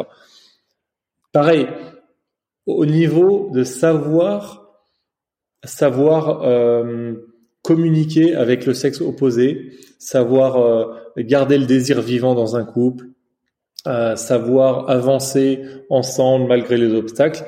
Tu as probablement appris de plein de choses dans ta vie et de tes, tes de tes amoureux amourettes passées ou peut-être que c'est quelque chose que voilà c'est en toi mais c'est pas parce que tu apprends des choses d'ailleurs que tu vas continuer à aller voir des filles toutes les semaines tu vois. Hmm. et à un moment tu as fait un choix. Et tu te dis je voilà. Euh, juste parler à d'autres femmes ça va me suffire peut-être pour comprendre la femme et améliorer mon couple tu sais. Et bizarrement ça c'est ok mais dans un chemin de vie où tu viens me voir et moi je me plie en huit pour essayer de te faire changer ta façon de comprendre l'univers, tu vois, d'aller au fond de tes peurs, de manger ensemble, de se réveiller ensemble, de méditer, euh, de se taper sur la gueule, de réfléchir sur des textes philosophiques, de se restructurer. Mais ça, c'est de la consommation. Cool, ouais, salut, ciao, allez, on verra. Mais c'est pas possible. Ça peut, il faut créer une puissance humaine, tu vois. Mais comme je viens de dire, si tu me dis putain j'ai trouvé un autre groupe Brian, euh, en fait c'est beaucoup plus adapté à moi, sa philosophie je trouve qu'elle est plus proche de la réalité. Ah bah génial. Salut mec, va, va faire partie de ça. Et si tu me dis aussi ça c'est génial, par contre euh, moi je veux faire du base jump et du Wim Hof pendant 10 ans là parce que c'est mon truc. Bah vas-y, c'est génial, tu vois.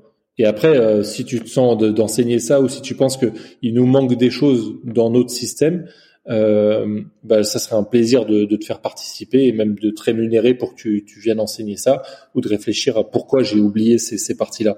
C'est comme ça un petit peu que j'essaie, tu vois, d'évoluer. Euh, mais et pareil, si demain je rencontre un mec qui j'estime doit me remplacer, je lui demanderai.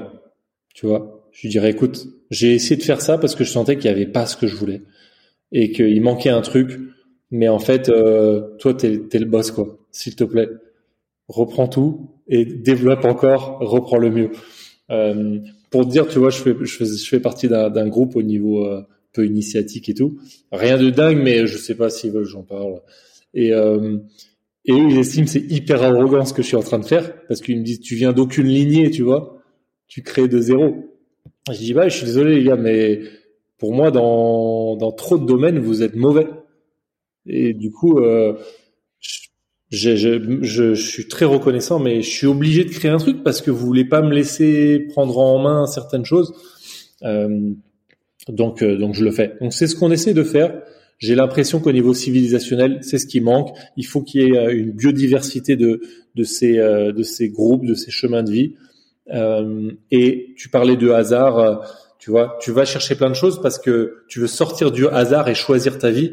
Mais en fait, ta femme fait aussi sûrement 50% entre guillemets de hasard ou pas de hasard ou de coïncidence, et aussi ta famille, tu la choisis pas, tu vois. Donc il y a hmm. plein de choses dans la vie où on sait pas si c'est du hasard ou pas, on choisit pas forcément tout, mais quand tu penses qu'il y a du, oh, il y a du bon, tu te dis, euh, écoute, pourquoi pas? Mais moi, je laisse tout le monde libre. Je propose un, un, un schéma et j'essaie de bosser avec.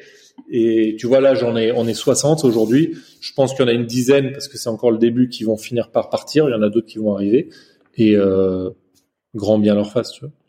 Sur, cette notion de hasard, en fait, juste pour la parenthèse, euh, c'est surtout que depuis que j'ai lancé Limitless Project, j'ai créé aussi une forme de cercle, pas conscientisé comme tu l'as fait, mais avec euh, des invités avec qui je suis devenu ami, avec des auditeurs qui m'ont écrit, avec qui on continue à échanger, et je ressens, tu vois, toute cette force du groupe, tout ce que ça m'apporte, et en même temps tout ce que j'ai manqué euh, pendant toute une autre partie de ma vie où j'avais du mal, où j'avais l'impression de me sentir un petit peu seul en décalage et où j'avais du mal à trouver des gens qui partagent les mêmes euh, les, mêmes valeurs ou les mêmes passions ou la même euh, volonté de vivre avec intensité, d'explorer, de découvrir, de tester, etc.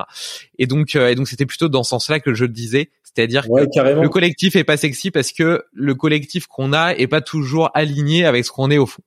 Et, euh, et ensuite, pardon, tu voulais rebondir là-dessus ouais, juste après. Vas -y, vas -y, En fait, c'est les deux, c'est encore une fois les deux énergies de vie. Tu vois, c'est l'ouverture et la fermeture. Et euh, moi, j'ai, je suis un gars hyper ouvert, on va dire. Euh, j'ai besoin de nouveautés. Et par exemple, mon associé Romain, cofondateur, lui, c'est un mec ultra loyal. Tu vois, dans sa personnalité ou son peut-être que c'est lié à son son histoire de vie. Mais en fait, les deux sont hyper importants. Et moi, ça a été une, une aventure humaine ces huit ans avec Brenos pour ça parce qu'en fait, le parchemin, il y en a qu'un à écrire sur sur ma vie et ça sera celui-là. Peu importe si j'aurais pu gagner plus d'argent ou faire plus, mon histoire de vie, ça a été ça a été grâce à ça et c'est ça qui qui fait que c'est beau. Et euh, mes grands-parents ou ou mes parents, même si des fois ils me les cassent, et eh bah c'est mon histoire de vie. Tu sais, en fait, tu as les deux en fait. Je vais m'épanouir ailleurs, mais j'ai besoin de ça. Et ce que je voulais dire, c'est ce qui m'est venu là, c'est que le tout open source, ça ne peut pas marcher. Par contre, l'open source, ça permet tellement de choses. C'est génial qu'on puisse se parler là euh, à distance, tu vois. Mais c'est, ça peut pas faire tout. On va quand même revenir avec certains fondements à la fin de la journée, quoi. Hmm. Donc c'est juste ce que je voulais dire. En fait, c'est l'équilibre entre les deux. Non, mais c'est sûr. Après, de toute façon, moi, moi j'aime beaucoup cette euh, cette métaphore du, puzzle. C'est un peu la, la mienne. Euh, peut-être que d'autres l'ont déjà l'ont déjà conscientisé. Mais quand tu regardes les actions, les choses qui se passent dans ta vie, tu vois, sur le moment, il y a des choses qui t'énervent, des choses que tu aimerais changer, il y a des douleurs que tu aimerais éviter. Et pour autant, quand tu avances un petit peu et que tu regardes ce même moment euh, sous le prisme de ce que tu es devenu, eh ben tu t'aperçois que toutes les pièces de ta vie passée s'emboîtent parfaitement les unes les autres et construisent le chemin de ce que t'es devenu. Et donc si t'es content de ce que t'es devenu, bah t'es content aussi de toute cette histoire que t'as eue et qui t'a permis d'en arriver là. Euh, donc euh, donc j'ai parfaitement conscience de ça et et de, la notion de hasard, de variabilité qui est énorme et qui peut tout changer et qui a un pouvoir colossal sur euh, sur ta destinée. Donc donc je cherche pas du tout à la à, à l'empêcher ou à la contrôler. Et ensuite sur le fait que euh, tu, tu, tu, tu partageais le fait que tu, qu'il te semblait compliqué aujourd'hui pour des gens de justement rejoindre un collectif, d'être loyal à quelque chose, à ce type de valeur, d'être loyal à un groupe, d'apporter au groupe. Et euh, je pense que ça vient aussi euh, de peut-être même de l'école, tu vois, où on a tendance à nous classer, à nous mettre des notes, etc. Ça renforce notre ego, ça nous rend de plus en plus individualistes. Après, quand tu grandis, tu vois, il y a des études qui ont montré que une maison de je sais plus 120 mètres carrés, ça ça tirait très bien pour ton bonheur. Mais si ton voisin il en a une de 150, t'en voudras une de 200 mètres carrés, sinon tu seras pas heureux. Tu vois, il y a quand même ce, ce côté un petit peu individualiste, ce besoin d'être plus fort, d'être meilleur que les autres, parce que sinon t'as une mauvaise opinion de toi-même, t'as l'impression de pas avoir assez réussi, etc. Et, et je pense que c'est un petit peu ça aussi qui qui te qui crée un frein au fait de, de rejoindre un collectif, de rejoindre un groupe justement, et de plus être considéré comme individuel, mais comme faisant partie d'un ensemble. Ouais, c'est intéressant euh, que l'éducation euh, joue un rôle dans le fait d'oublier ce que ce qu'est la loyauté. En fait, il y a plein de mots qui font mal. C'est tout, c'est les mots liés à l'image père.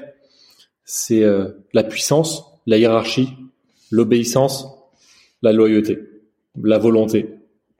En fait, ces choses-là, surtout en on va dire en dominance majeure pour un homme, si t'as pas ça dans ta vie, tu pourras pas te sentir full potentiel. Tu pourras pas.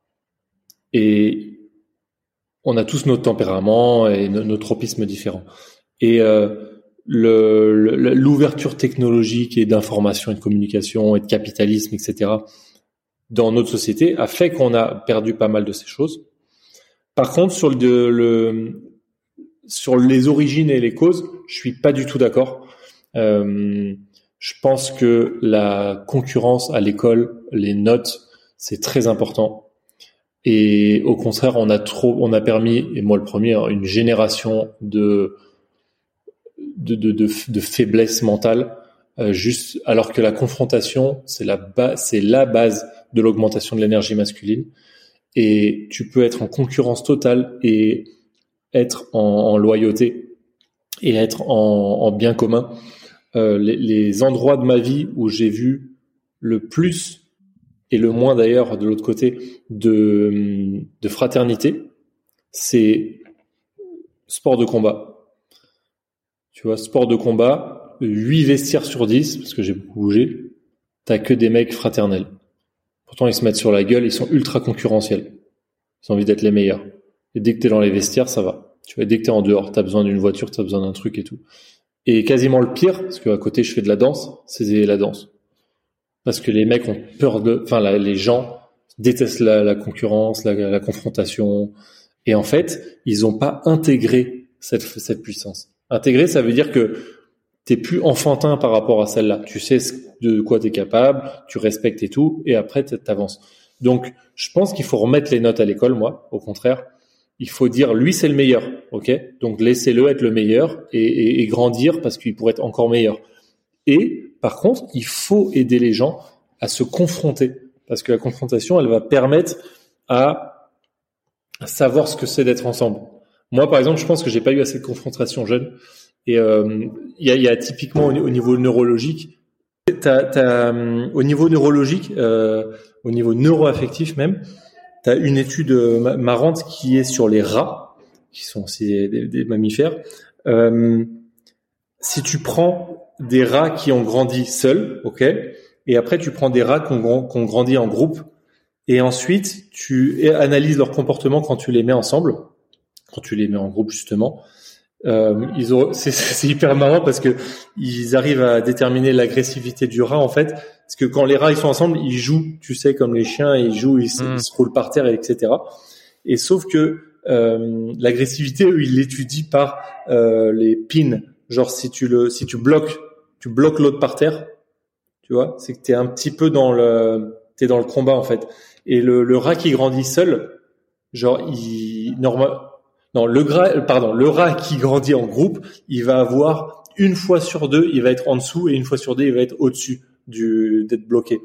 Et euh, le rat qui a grandi seul, il va avoir 90% où il est au-dessus parce qu'il a pas il comprend pas en fait lui dans son système, il y a toujours agression quand il y a jeu ou confrontation, tu vois.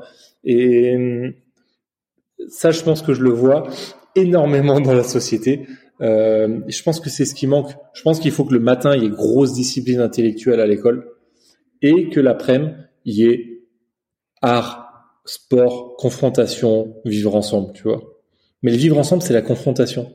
C'est ce qui m'a manqué dans presque tous mes stages de développement perso et c'est ce qu'on met nous dans notre énergie dans, dans Spearfit, tu verras quand tu viendras, c'est que nous, ça se charrie un maximum, ça gueule de partout, euh, on, on, on, fait de la boxe. Par contre, ceux qui veulent pas, enfin ceux qui sentent pas confortables, il y a pas de souci, il y a même pas de jugement, tu vois. Ceux qui ont envie de faire les, bourrins, là, faites les bourrins ensemble. Mais en fait, notre dîner, il y a une énergie dingue parce que ça parle, tu vois, ça parle fort. Et en même temps, on a passé quatre heures de philo, deux heures de médite dans la journée.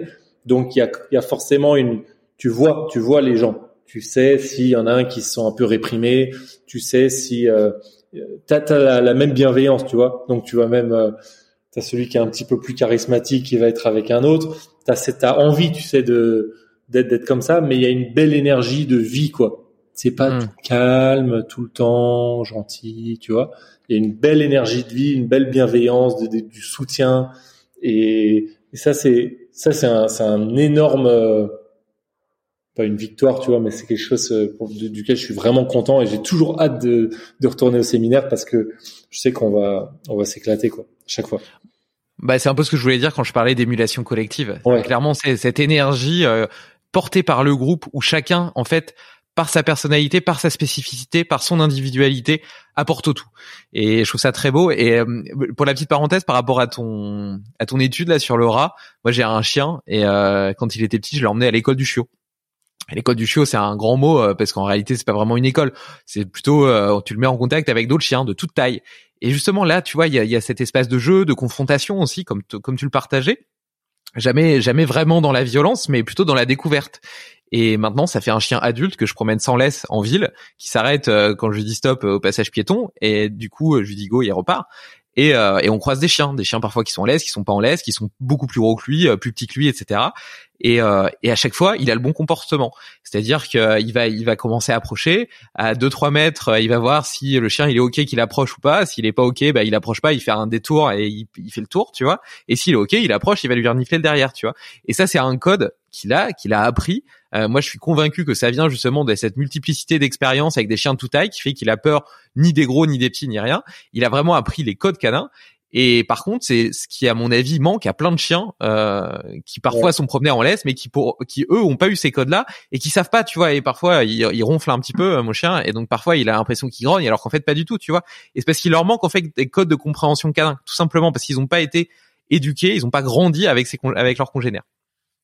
Après, sur ce que tu partageais par rapport à l'école, j'ai retenu plusieurs choses. Je comprends, je, comprends ce que tu dis. Je trouve ça très intéressant euh, d'un point de vue philosophique justement.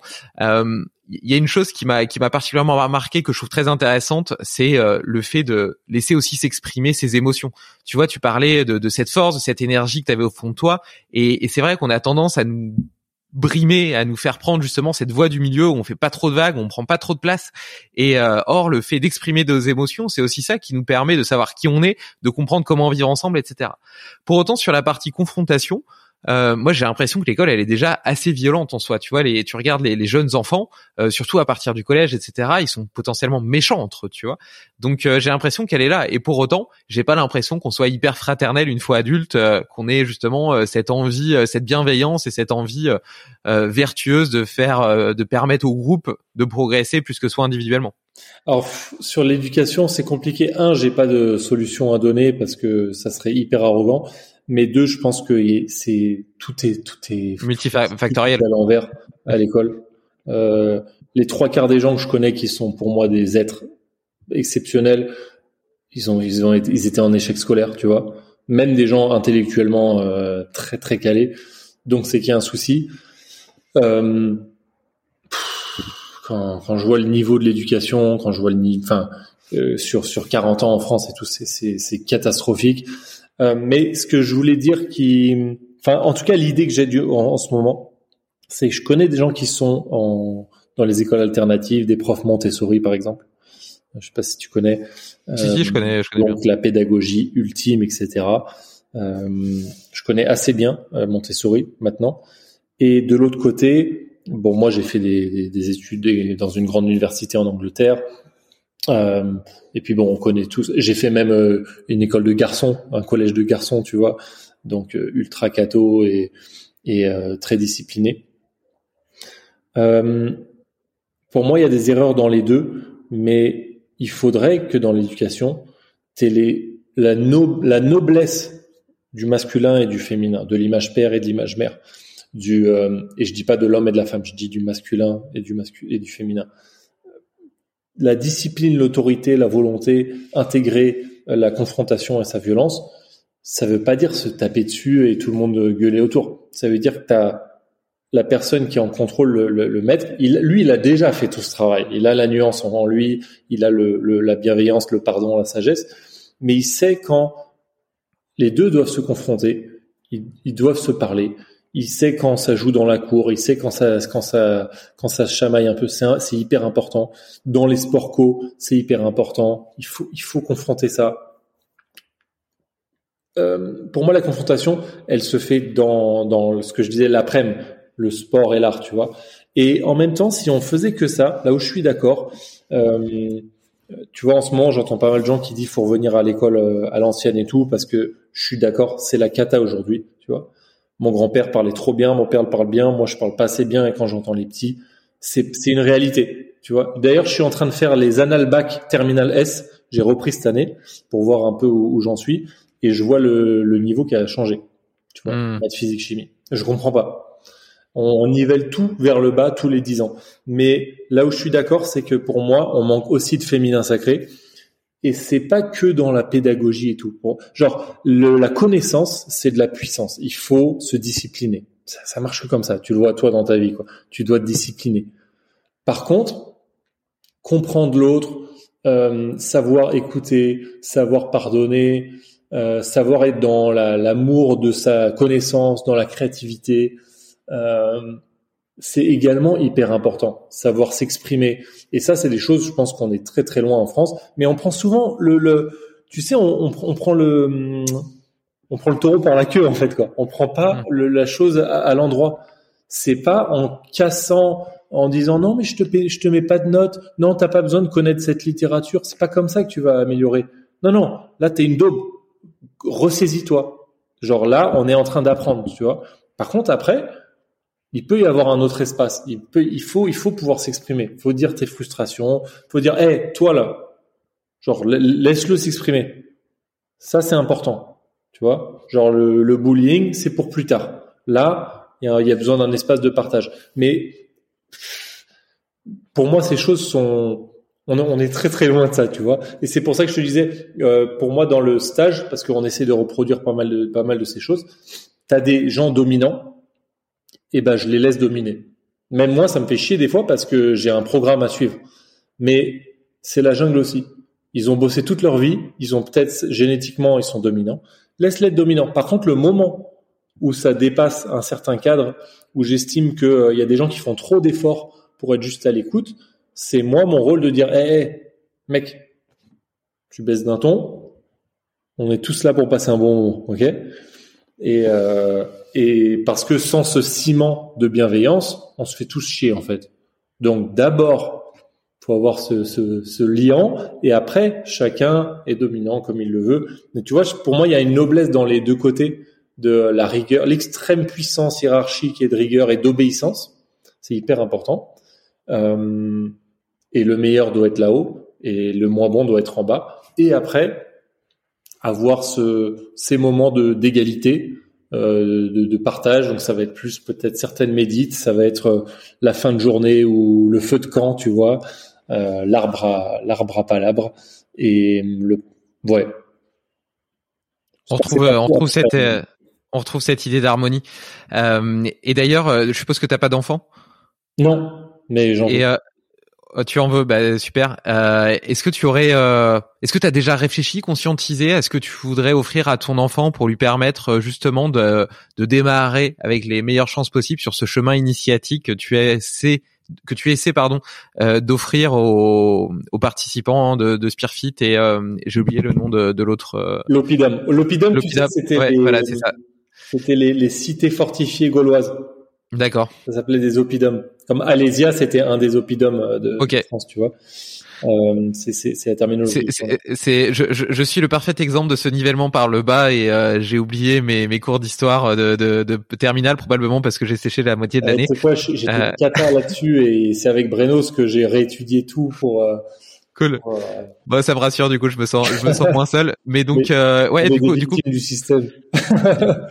du coup, si tu as des conseils, bah, déjà toi, ce que tu souhaites appliquer, puis des conseils que tu pourrais m'offrir euh, et qui pourraient me servir pour pour l'éducation de ma fille. Je, bah, écoute, je vais te donner des idées, mais des conseils. Euh, T'es plus avancé que moi euh, dans, dans l'action, donc je vais je vais je vais m'abstenir. J'ai une nièce depuis euh, un an et demi, et je trouve son éducation très intéressante puisque c'est mon frère et que on, on est des c'est un énergumène aussi. Euh, il y a, il y a plusieurs trucs qui me viennent genre euh, tout de suite euh, naturellement à l'esprit. Il y a une chose, c'est c'est le juste, en fait le, le naturel euh, sous plusieurs formes. Genre si l'enfant est un peu agressif, s'il est s'il est un peu comme ci comme ça, le laisser un peu euh, faire son expérience, tu vois, son chemin. Euh, le naturel dans le sens où tu sais les tortues quand elles naissent, elles savent ce qu'elles doivent faire elles vont dans la mer et elles vont se réfugier et tout. Je pense que mine de rien, tout optimisateur qu'on est, l'humain, il sait ce qu'il doit faire, quoi. Tu vois? Euh, donc, et en fait, je, je, me rends compte à quel point, euh, je sais pas. Par exemple, mon frère, il, il y a plein de choses sur lesquelles je pensais qu'il allait avoir des idées fixes. Et en fait, lui, son idée, c'est de laisser faire la nature, beaucoup. Mais de façon même euh, au-delà de, de de pas protéger certaines choses, tu vois. Il laisse beaucoup mm. faire. Euh, sur la santé, bah, il va faire gaffe sur certaines choses, sur certaines choses peut-être moins. Mais euh, ouais, du gros naturel en mode, euh, tu sais, comme les, les comme en Mongolie euh, dans leur yourte et tout quoi. Créer créer cette puissance. Euh, je dirais, bon moi je, je mettrais pas mes enfants en, école française euh, telle qu'elle est aujourd'hui.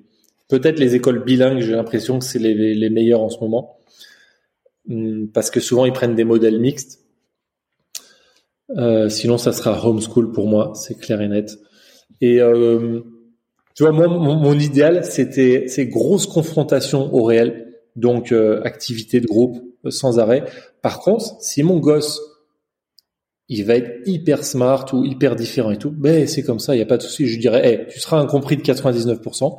Par contre, tous les après-midi, tu fais, euh, soit tu vas faire de la natation, soit tu vas faire de la boxe, soit tu vas faire un club d'échecs, tu, tu vas faire des trucs. Tu vas toujours dans les gens. Tu, vois, tu vas avec le peuple. Tu vas avec l'humain. Tu vas tout le temps. Par contre, quand on apprend, si euh, tu dois passer ton bac à 14 ans, bah tu le passes. Non, j'ai rien à taper. Il n'y a pas de oui, mais il va être en décalage.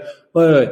Je préfère que tu sois en décalage et que tu t'optimises, mais que tu passé tellement d'heures les après-midi avec les autres que tu sais partager ça, tu sais t'exprimer, tu vois. Donc euh, moi je ferais bien cette dichotomie ou l'excellence, mais euh, ce qui m'a manqué, je pense énormément de de confrontation des très jeunes, tu vois. je pense les et, l'autre que je voulais dire, c'est parce que ça, pour des gens qui méditent et tout, ça peut être un problème. J'ai vu des écoles en Angleterre où les où les enfants ils méditaient, tu vois, tous les jours. Et et je voyais mon pote, son, son neveu et tout qui était là-dedans, il devait avoir 9-10 ans. Et en fait, intuitivement, pourtant j'étais à fond dans, la, dans, le bouddhisme à l'époque, je me suis dit, je pense que c'est une bêtise. Je pense que le gosse à 10 ans, il n'est pas là pour méditer et pour travailler sur sa, son attention, sa vigilance et sa conscience réfléchie, tu vois, de lui-même. Je pense qu'il est là pour euh, jouer au foot avec une balle en mousse dans la rue et pleurer et de tomber amoureux ou je sais pas quoi. Euh, et ça, par contre, avoir l'impression, l'impression, euh, le, la, tu vois, le print dans sa tête que ses parents, ils ont, ils ont un truc différent.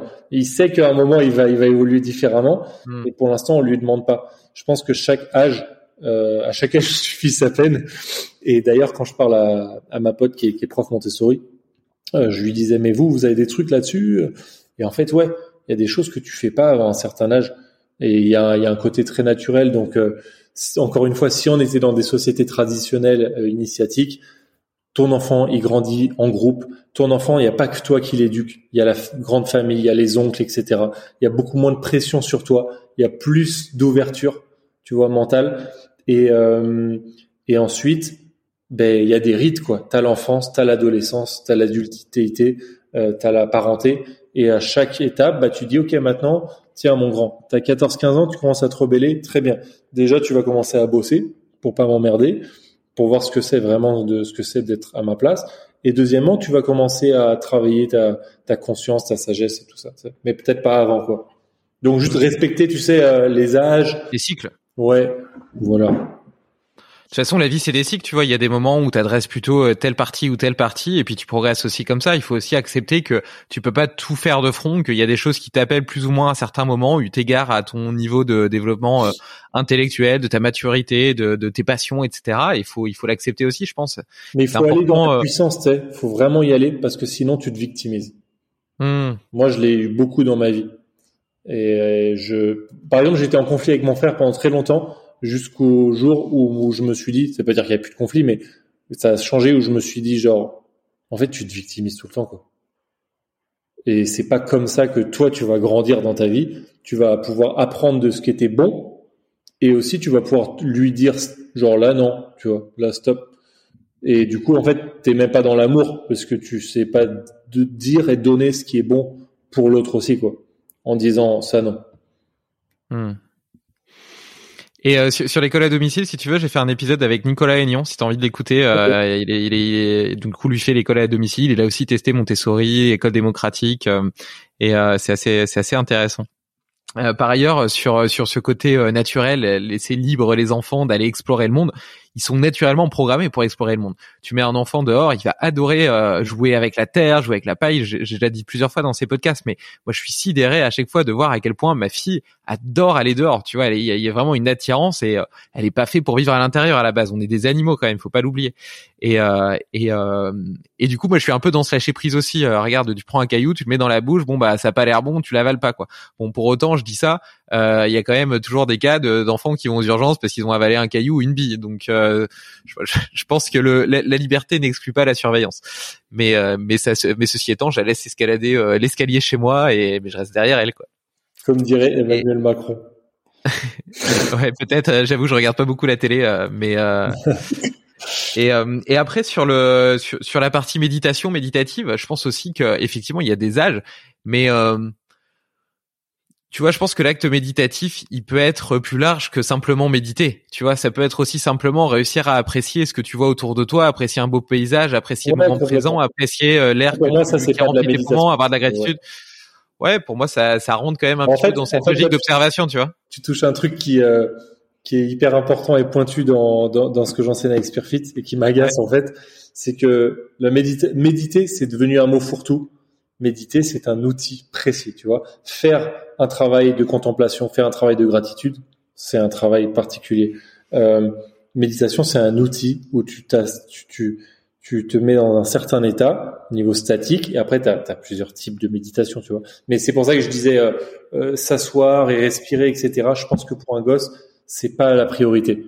Par contre, lui, lui faire développer sa perspective de vie et, et, et, son, et son intensité émotive, oui. Moi, en fait, c'est hyper important. D'ailleurs, là, tu verrais, euh, vous, vous aurez pas la vidéo, mais au fond, je dois avoir une cinquantaine de feuilles au mur. En fait, j'ai tout, tout, tout le système en développement constamment. Et j'ai voulu enlever tout ce fourre-tout et l'abstrait, en fait, du développement perso. Les gens savent pas du tout ce que c'est une méditation analytique, une méditation de placement, alors que ça vient de ça. Ça vient du bouddhisme tibétain, tu vois. Et je sais parce que je me suis coltiné pendant des années, tu vois, en stage. Et en fait, c'est concret, ça marche.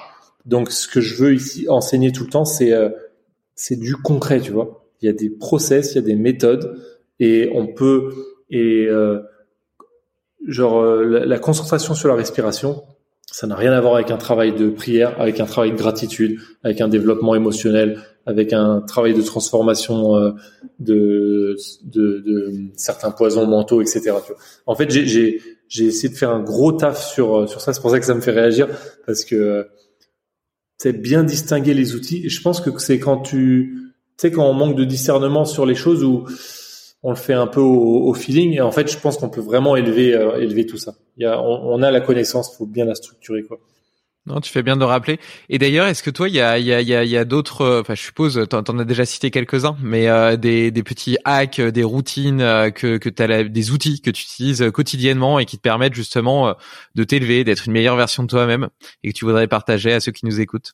Ouais, bon déjà la lecture c'est dingue. Hein. Moi je suis pas un grand lecteur, mais mine de rien, bah, finalement tu finis par accumuler. mais je pense c'est, c'est, en fait il y a les arts humains, c'est-à-dire non animaux. En général, c'est de la bombe. La lecture, ça demande le, le langage, ça demande l'imprimerie et tout, et c'est c'est puissant. L'écriture, c'est pareil. Mais euh, non, là concrètement, je voudrais dire euh, au niveau émotionnel, les deux trucs les plus naturels et puissants, c'est prière et gratitude. Euh, ça te fait changer ta perspective de vie, ça te remet ton ego à zéro, euh, ça te met bien ça te fait te concentrer sur ce qui est important. En fait, ça fait tout, ça, ça, ça fait, ça crée toute une cascade positive psychologique. Euh, prière, ça t'oblige à te, à pas être le roi du monde, à placer euh, le mystère en toi, mais aussi à savoir, à être focalisé sur euh, essayer de faire mieux, certes, tu vois, certaines choses. Tu vois, quand tu, tu, tu peux demander des, des, quand tu demandes des choses, tu focalises ton le mot et l'énergie vers certaines choses. La gratitude, tu recolores ta vie différemment.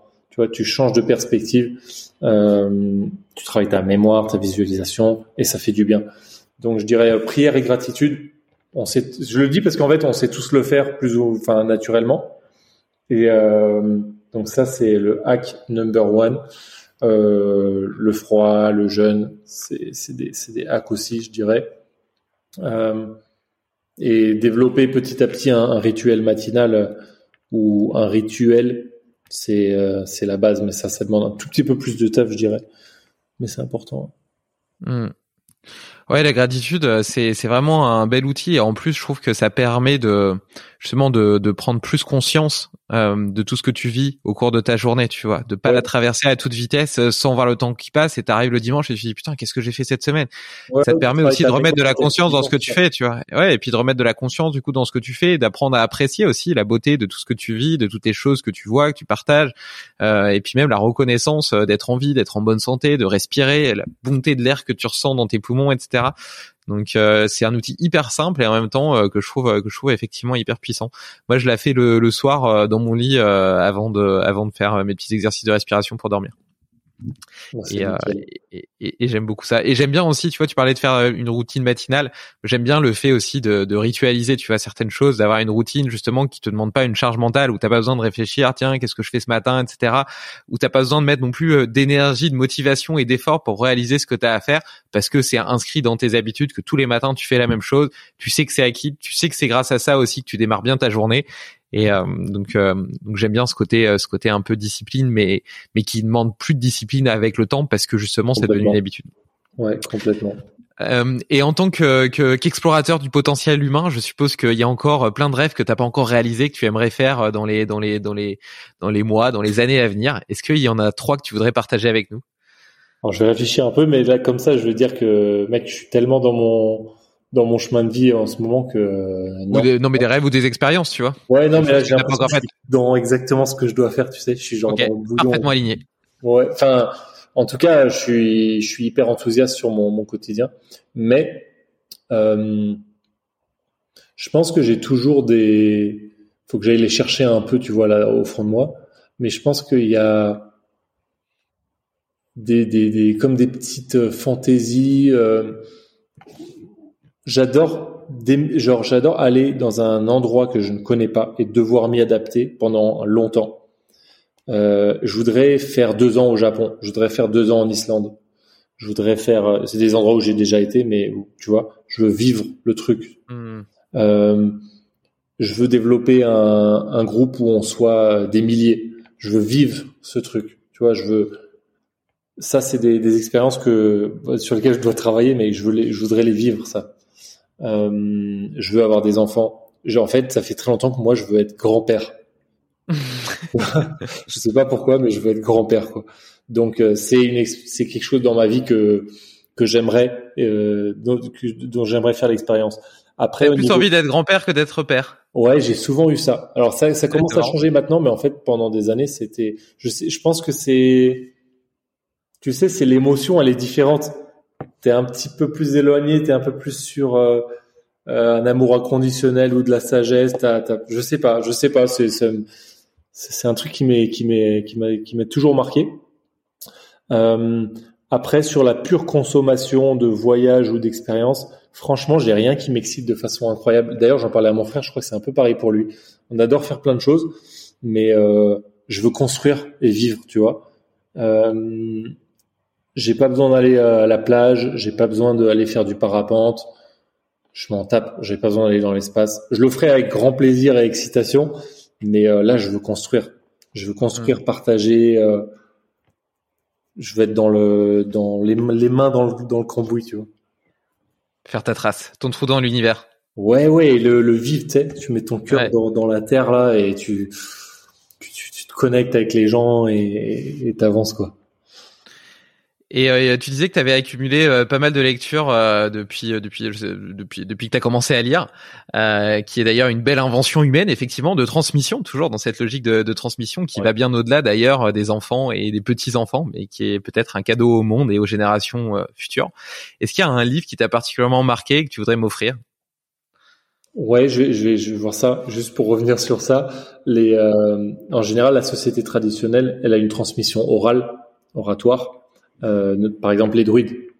Il n'y a pas d'écrit des druides. Or, euh, j'ai un super bouquin sur les druides d'ailleurs que m'a offert quelqu'un de, de Superfit, euh, qui, démontre vraiment l'étendue des connaissances qu'avaient les druides.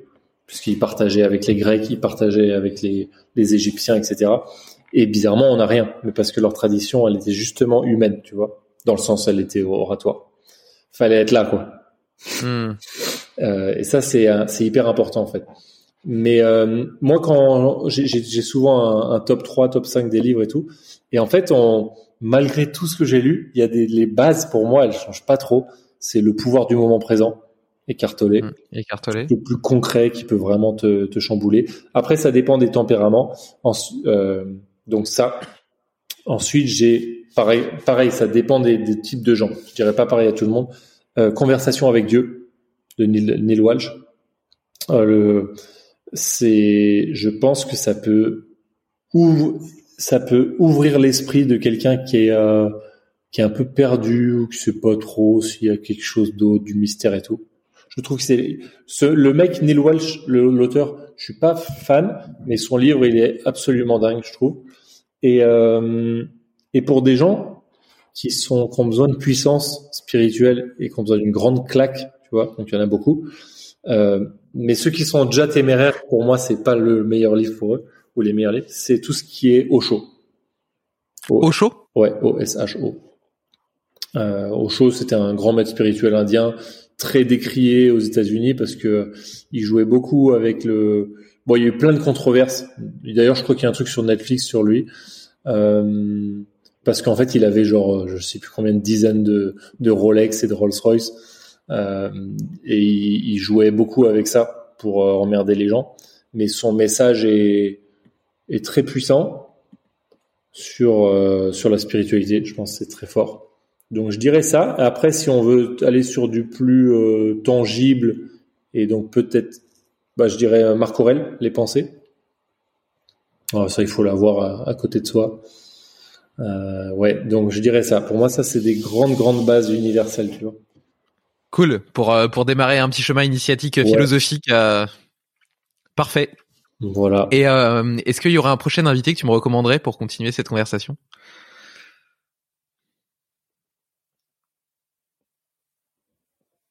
Tu sais quoi, j'ai tout de suite pensé, j'ai tout de suite pensé à mon frère, mais c'est parce que j'en ai parlé, mais parce que ça serait quelqu'un tellement différent en fait de, je pense que ce que tu as eu, et des fois ça peut être assez intéressant, donc ça Carrément. peut être ça, euh, parce que lui a vécu genre dans une quinzaine de pays, euh, histoire de vie complètement folle, et euh, s'appelle comment?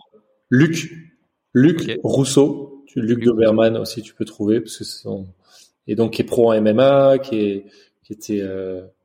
bah il aurait des, le nombre d'anecdotes de vie. En fait lui ça serait la, tu vois la spiritualité par la, la, vie toujours dans le concret, ultra ultra concret tout le temps. Donc peut-être ça, ça ça peut ça peut changer. Euh, attends je réfléchis deux secondes si j'ai euh, d'autres. J'en ai en tête hein, mais euh, Ouais, je dirais ça. En plus, t'as as pas mal de gens que t'as déjà invités. Et sinon, peut-être Léo euh, de Wim Hof. Léo? Léo, Léo, Léo Pelagotti Ouais. Ouais, j'ai déjà eu. Ah, tu as déjà eu? Ouais. Ah, ok, ok. Lui, c'est un très ouais. bon pote. Donc, Ouais, je l'ai vu, je l'ai vu à Paris euh, lorsque j'étais monté euh, une fois l'année dernière et on a fait, ouais, on a fait ah un ouais. super épisode sur la respiration du coup. Ah ok, bah lui il, a été, il est venu dans un de mes séminaires il y a, il y a, un moment maintenant, un de mes premiers. Mais j'ai vu justement sur Instagram que t'avais euh, que t'avais fait un live avec lui aussi. Euh, je l'ai pas écouté, je t'avoue. Mais euh... une vidéo euh, dans son, il a fait, j'ai fait un, un, une vidéo euh, dans mon séminaire et j'ai fait une vidéo sur son séminaire parce que j'étais allé euh, J'étais allé le rejoindre aussi. On a fait plein. De Mais ils ont l'air super chouettes, ouais, justement ces, ces séminaires justement qui mêlent plusieurs outils euh, avec aussi cette notion du vivre ensemble, etc. Ouais, dans ouais. des endroits super beaux. C'est c'est très très inspirant.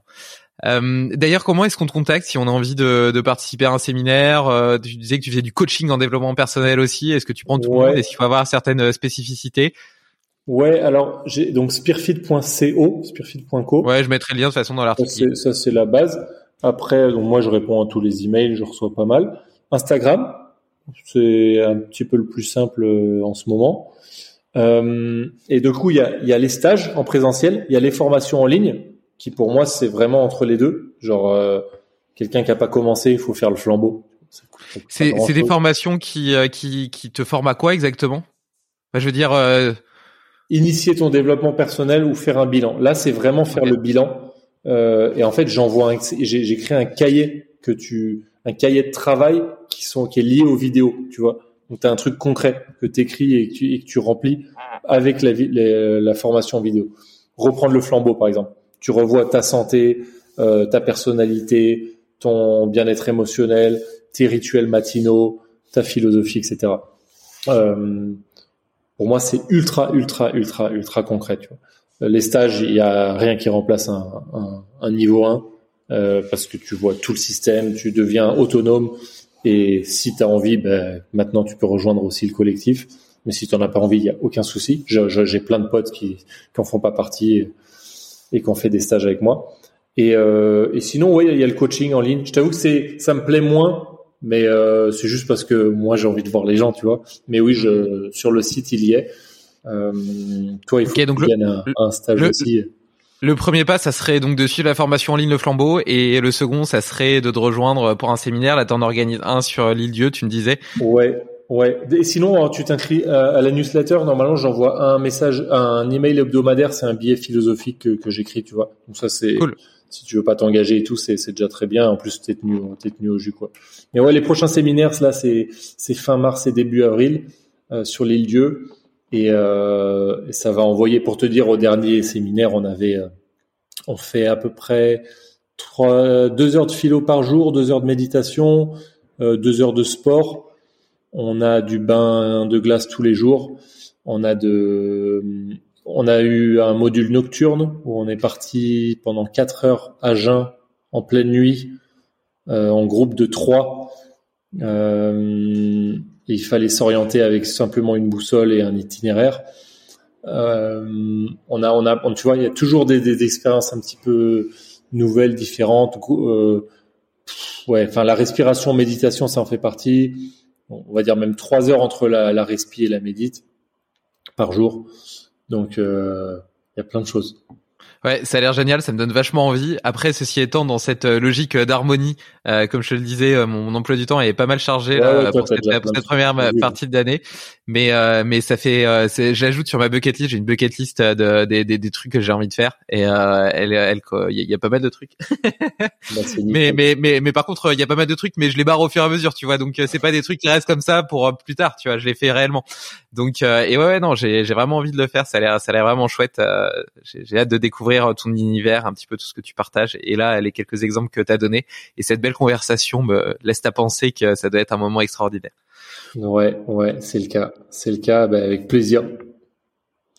Cool. Et euh, pour terminer ce podcast, je te propose de faire un petit un petit check-out. Tu vois, ça fait écho au petit check-in que tu as fait en début de podcast. Euh, me dire un petit peu euh, ce que tu en as pensé, s'il y a s'il y a s'il y a des des pensées ou des énergies particulières que tu aurais envie de partager pour terminer cette conversation.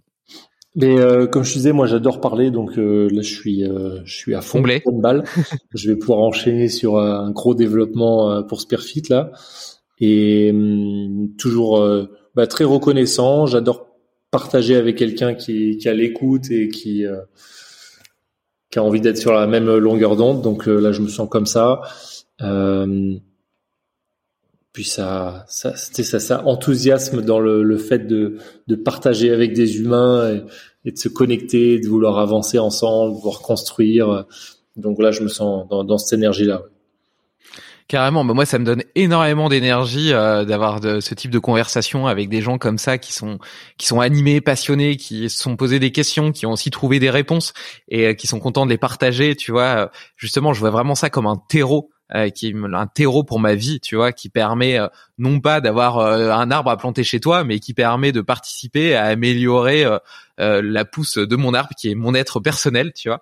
Et donc c'est c'est une vraie vraie richesse. Et je suis extrêmement reconnaissant aussi de cet outil qu'est le podcast, qui me permet justement d'entrer en contact avec des gens passionnants, tu vois, et d'avoir des, des vraies interactions humaines, tu vois, que ce soit pas simplement lire un livre ou, suivre une vidéo, même si ça a ses avantages. Je trouve que le côté euh, conversationnel a une, euh, une vraie force, une vraie puissance, une vraie charge émotionnelle qui, euh, qui rajoute, tu vois, à l'enthousiasme et aux j'aime que tu peux que tu peux en retirer et garder pour toi et pour ton avenir. Magnifique. Donc un grand merci à Brian pour pour tout ce partage, pour ce temps. Et puis bah, je te dis à très bientôt sur sur un des prochains stages Spearfit. Avec grand plaisir. Merci à toi pour ton temps et merci à tous pour votre écoute. Je vous embrasse. Ciao, ciao. hop, hop, hop, pas si vite. Avant de t'en aller, j'ai encore deux petites choses à te dire et une surprise. Il y en a pour 30 secondes, c'est promis. D'abord, si ce n'est pas déjà fait, inscris-toi à ma newsletter. J'y partage deux fois par mois mes réflexions personnelles, le résultat de mes expériences, les meilleurs outils que j'utilise et les livres, podcasts ou films qui m'inspirent. Ensuite, ce projet me demande beaucoup de temps. Et même si je le fais d'abord pour moi, le fait de savoir qu'il sert à d'autres me motive énormément et me donne beaucoup de bonheur. Donc si tu as aimé cet épisode, prends quelques secondes du tien pour me le dire en commentaire sur ton application de podcast. Et enfin la surprise, c'est qu'il n'y en a pas. Mais si je n'avais pas suscité ta curiosité, tu n'aurais jamais écouté cet outro. À vous. Bon allez, pour me faire pardonner, si tu le veux vraiment, je t'offre une casquette Limitless. Envoie-moi simplement un mail avec ton adresse via le formulaire de contact du site. À bientôt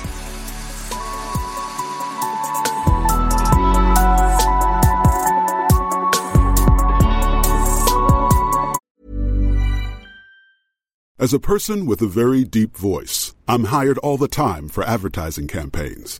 But a deep voice doesn't sell B2B, and advertising on the wrong platform doesn't sell B2B either. That's why if you're a B2B marketer, you should use LinkedIn ads. LinkedIn has the targeting capabilities to help you reach the world's largest professional audience. That's right, over 70 million decision makers all in one place. All the big wigs, then medium wigs, also small wigs who are on the path to becoming big wigs.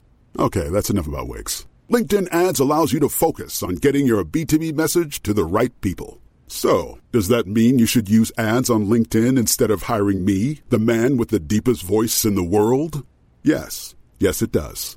Get started today and see why LinkedIn is the place to be to be. We'll even give you a $100 credit on your next campaign. Go to linkedin.com slash results to claim your credit. That's linkedin.com slash results. Terms and conditions apply. Tired of ads barging into your favorite news podcasts? Good news. Ad-free listening on Amazon Music is included with your Prime membership. Just head to amazon.com slash ad-free news podcasts to catch up on the latest episodes without the ads. Enjoy thousands of ACAST shows ad-free for Prime subscribers. Some shows may have ads. These days, having versatile clothing you can wear anywhere is a must. That's why American Giant makes all sorts of versatile any-weather staples. Hoodies, jackets, and more. Whether you're buying a gift or stocking your closet, you'll find just what you need. And it's all made right here in the USA. Find your new wardrobe staples at American-Giant.com and get 20% off your order when you use code ANYSTYLE24 at checkout. That's 20% off at American-Giant.com. Promo code ANYSTYLE24.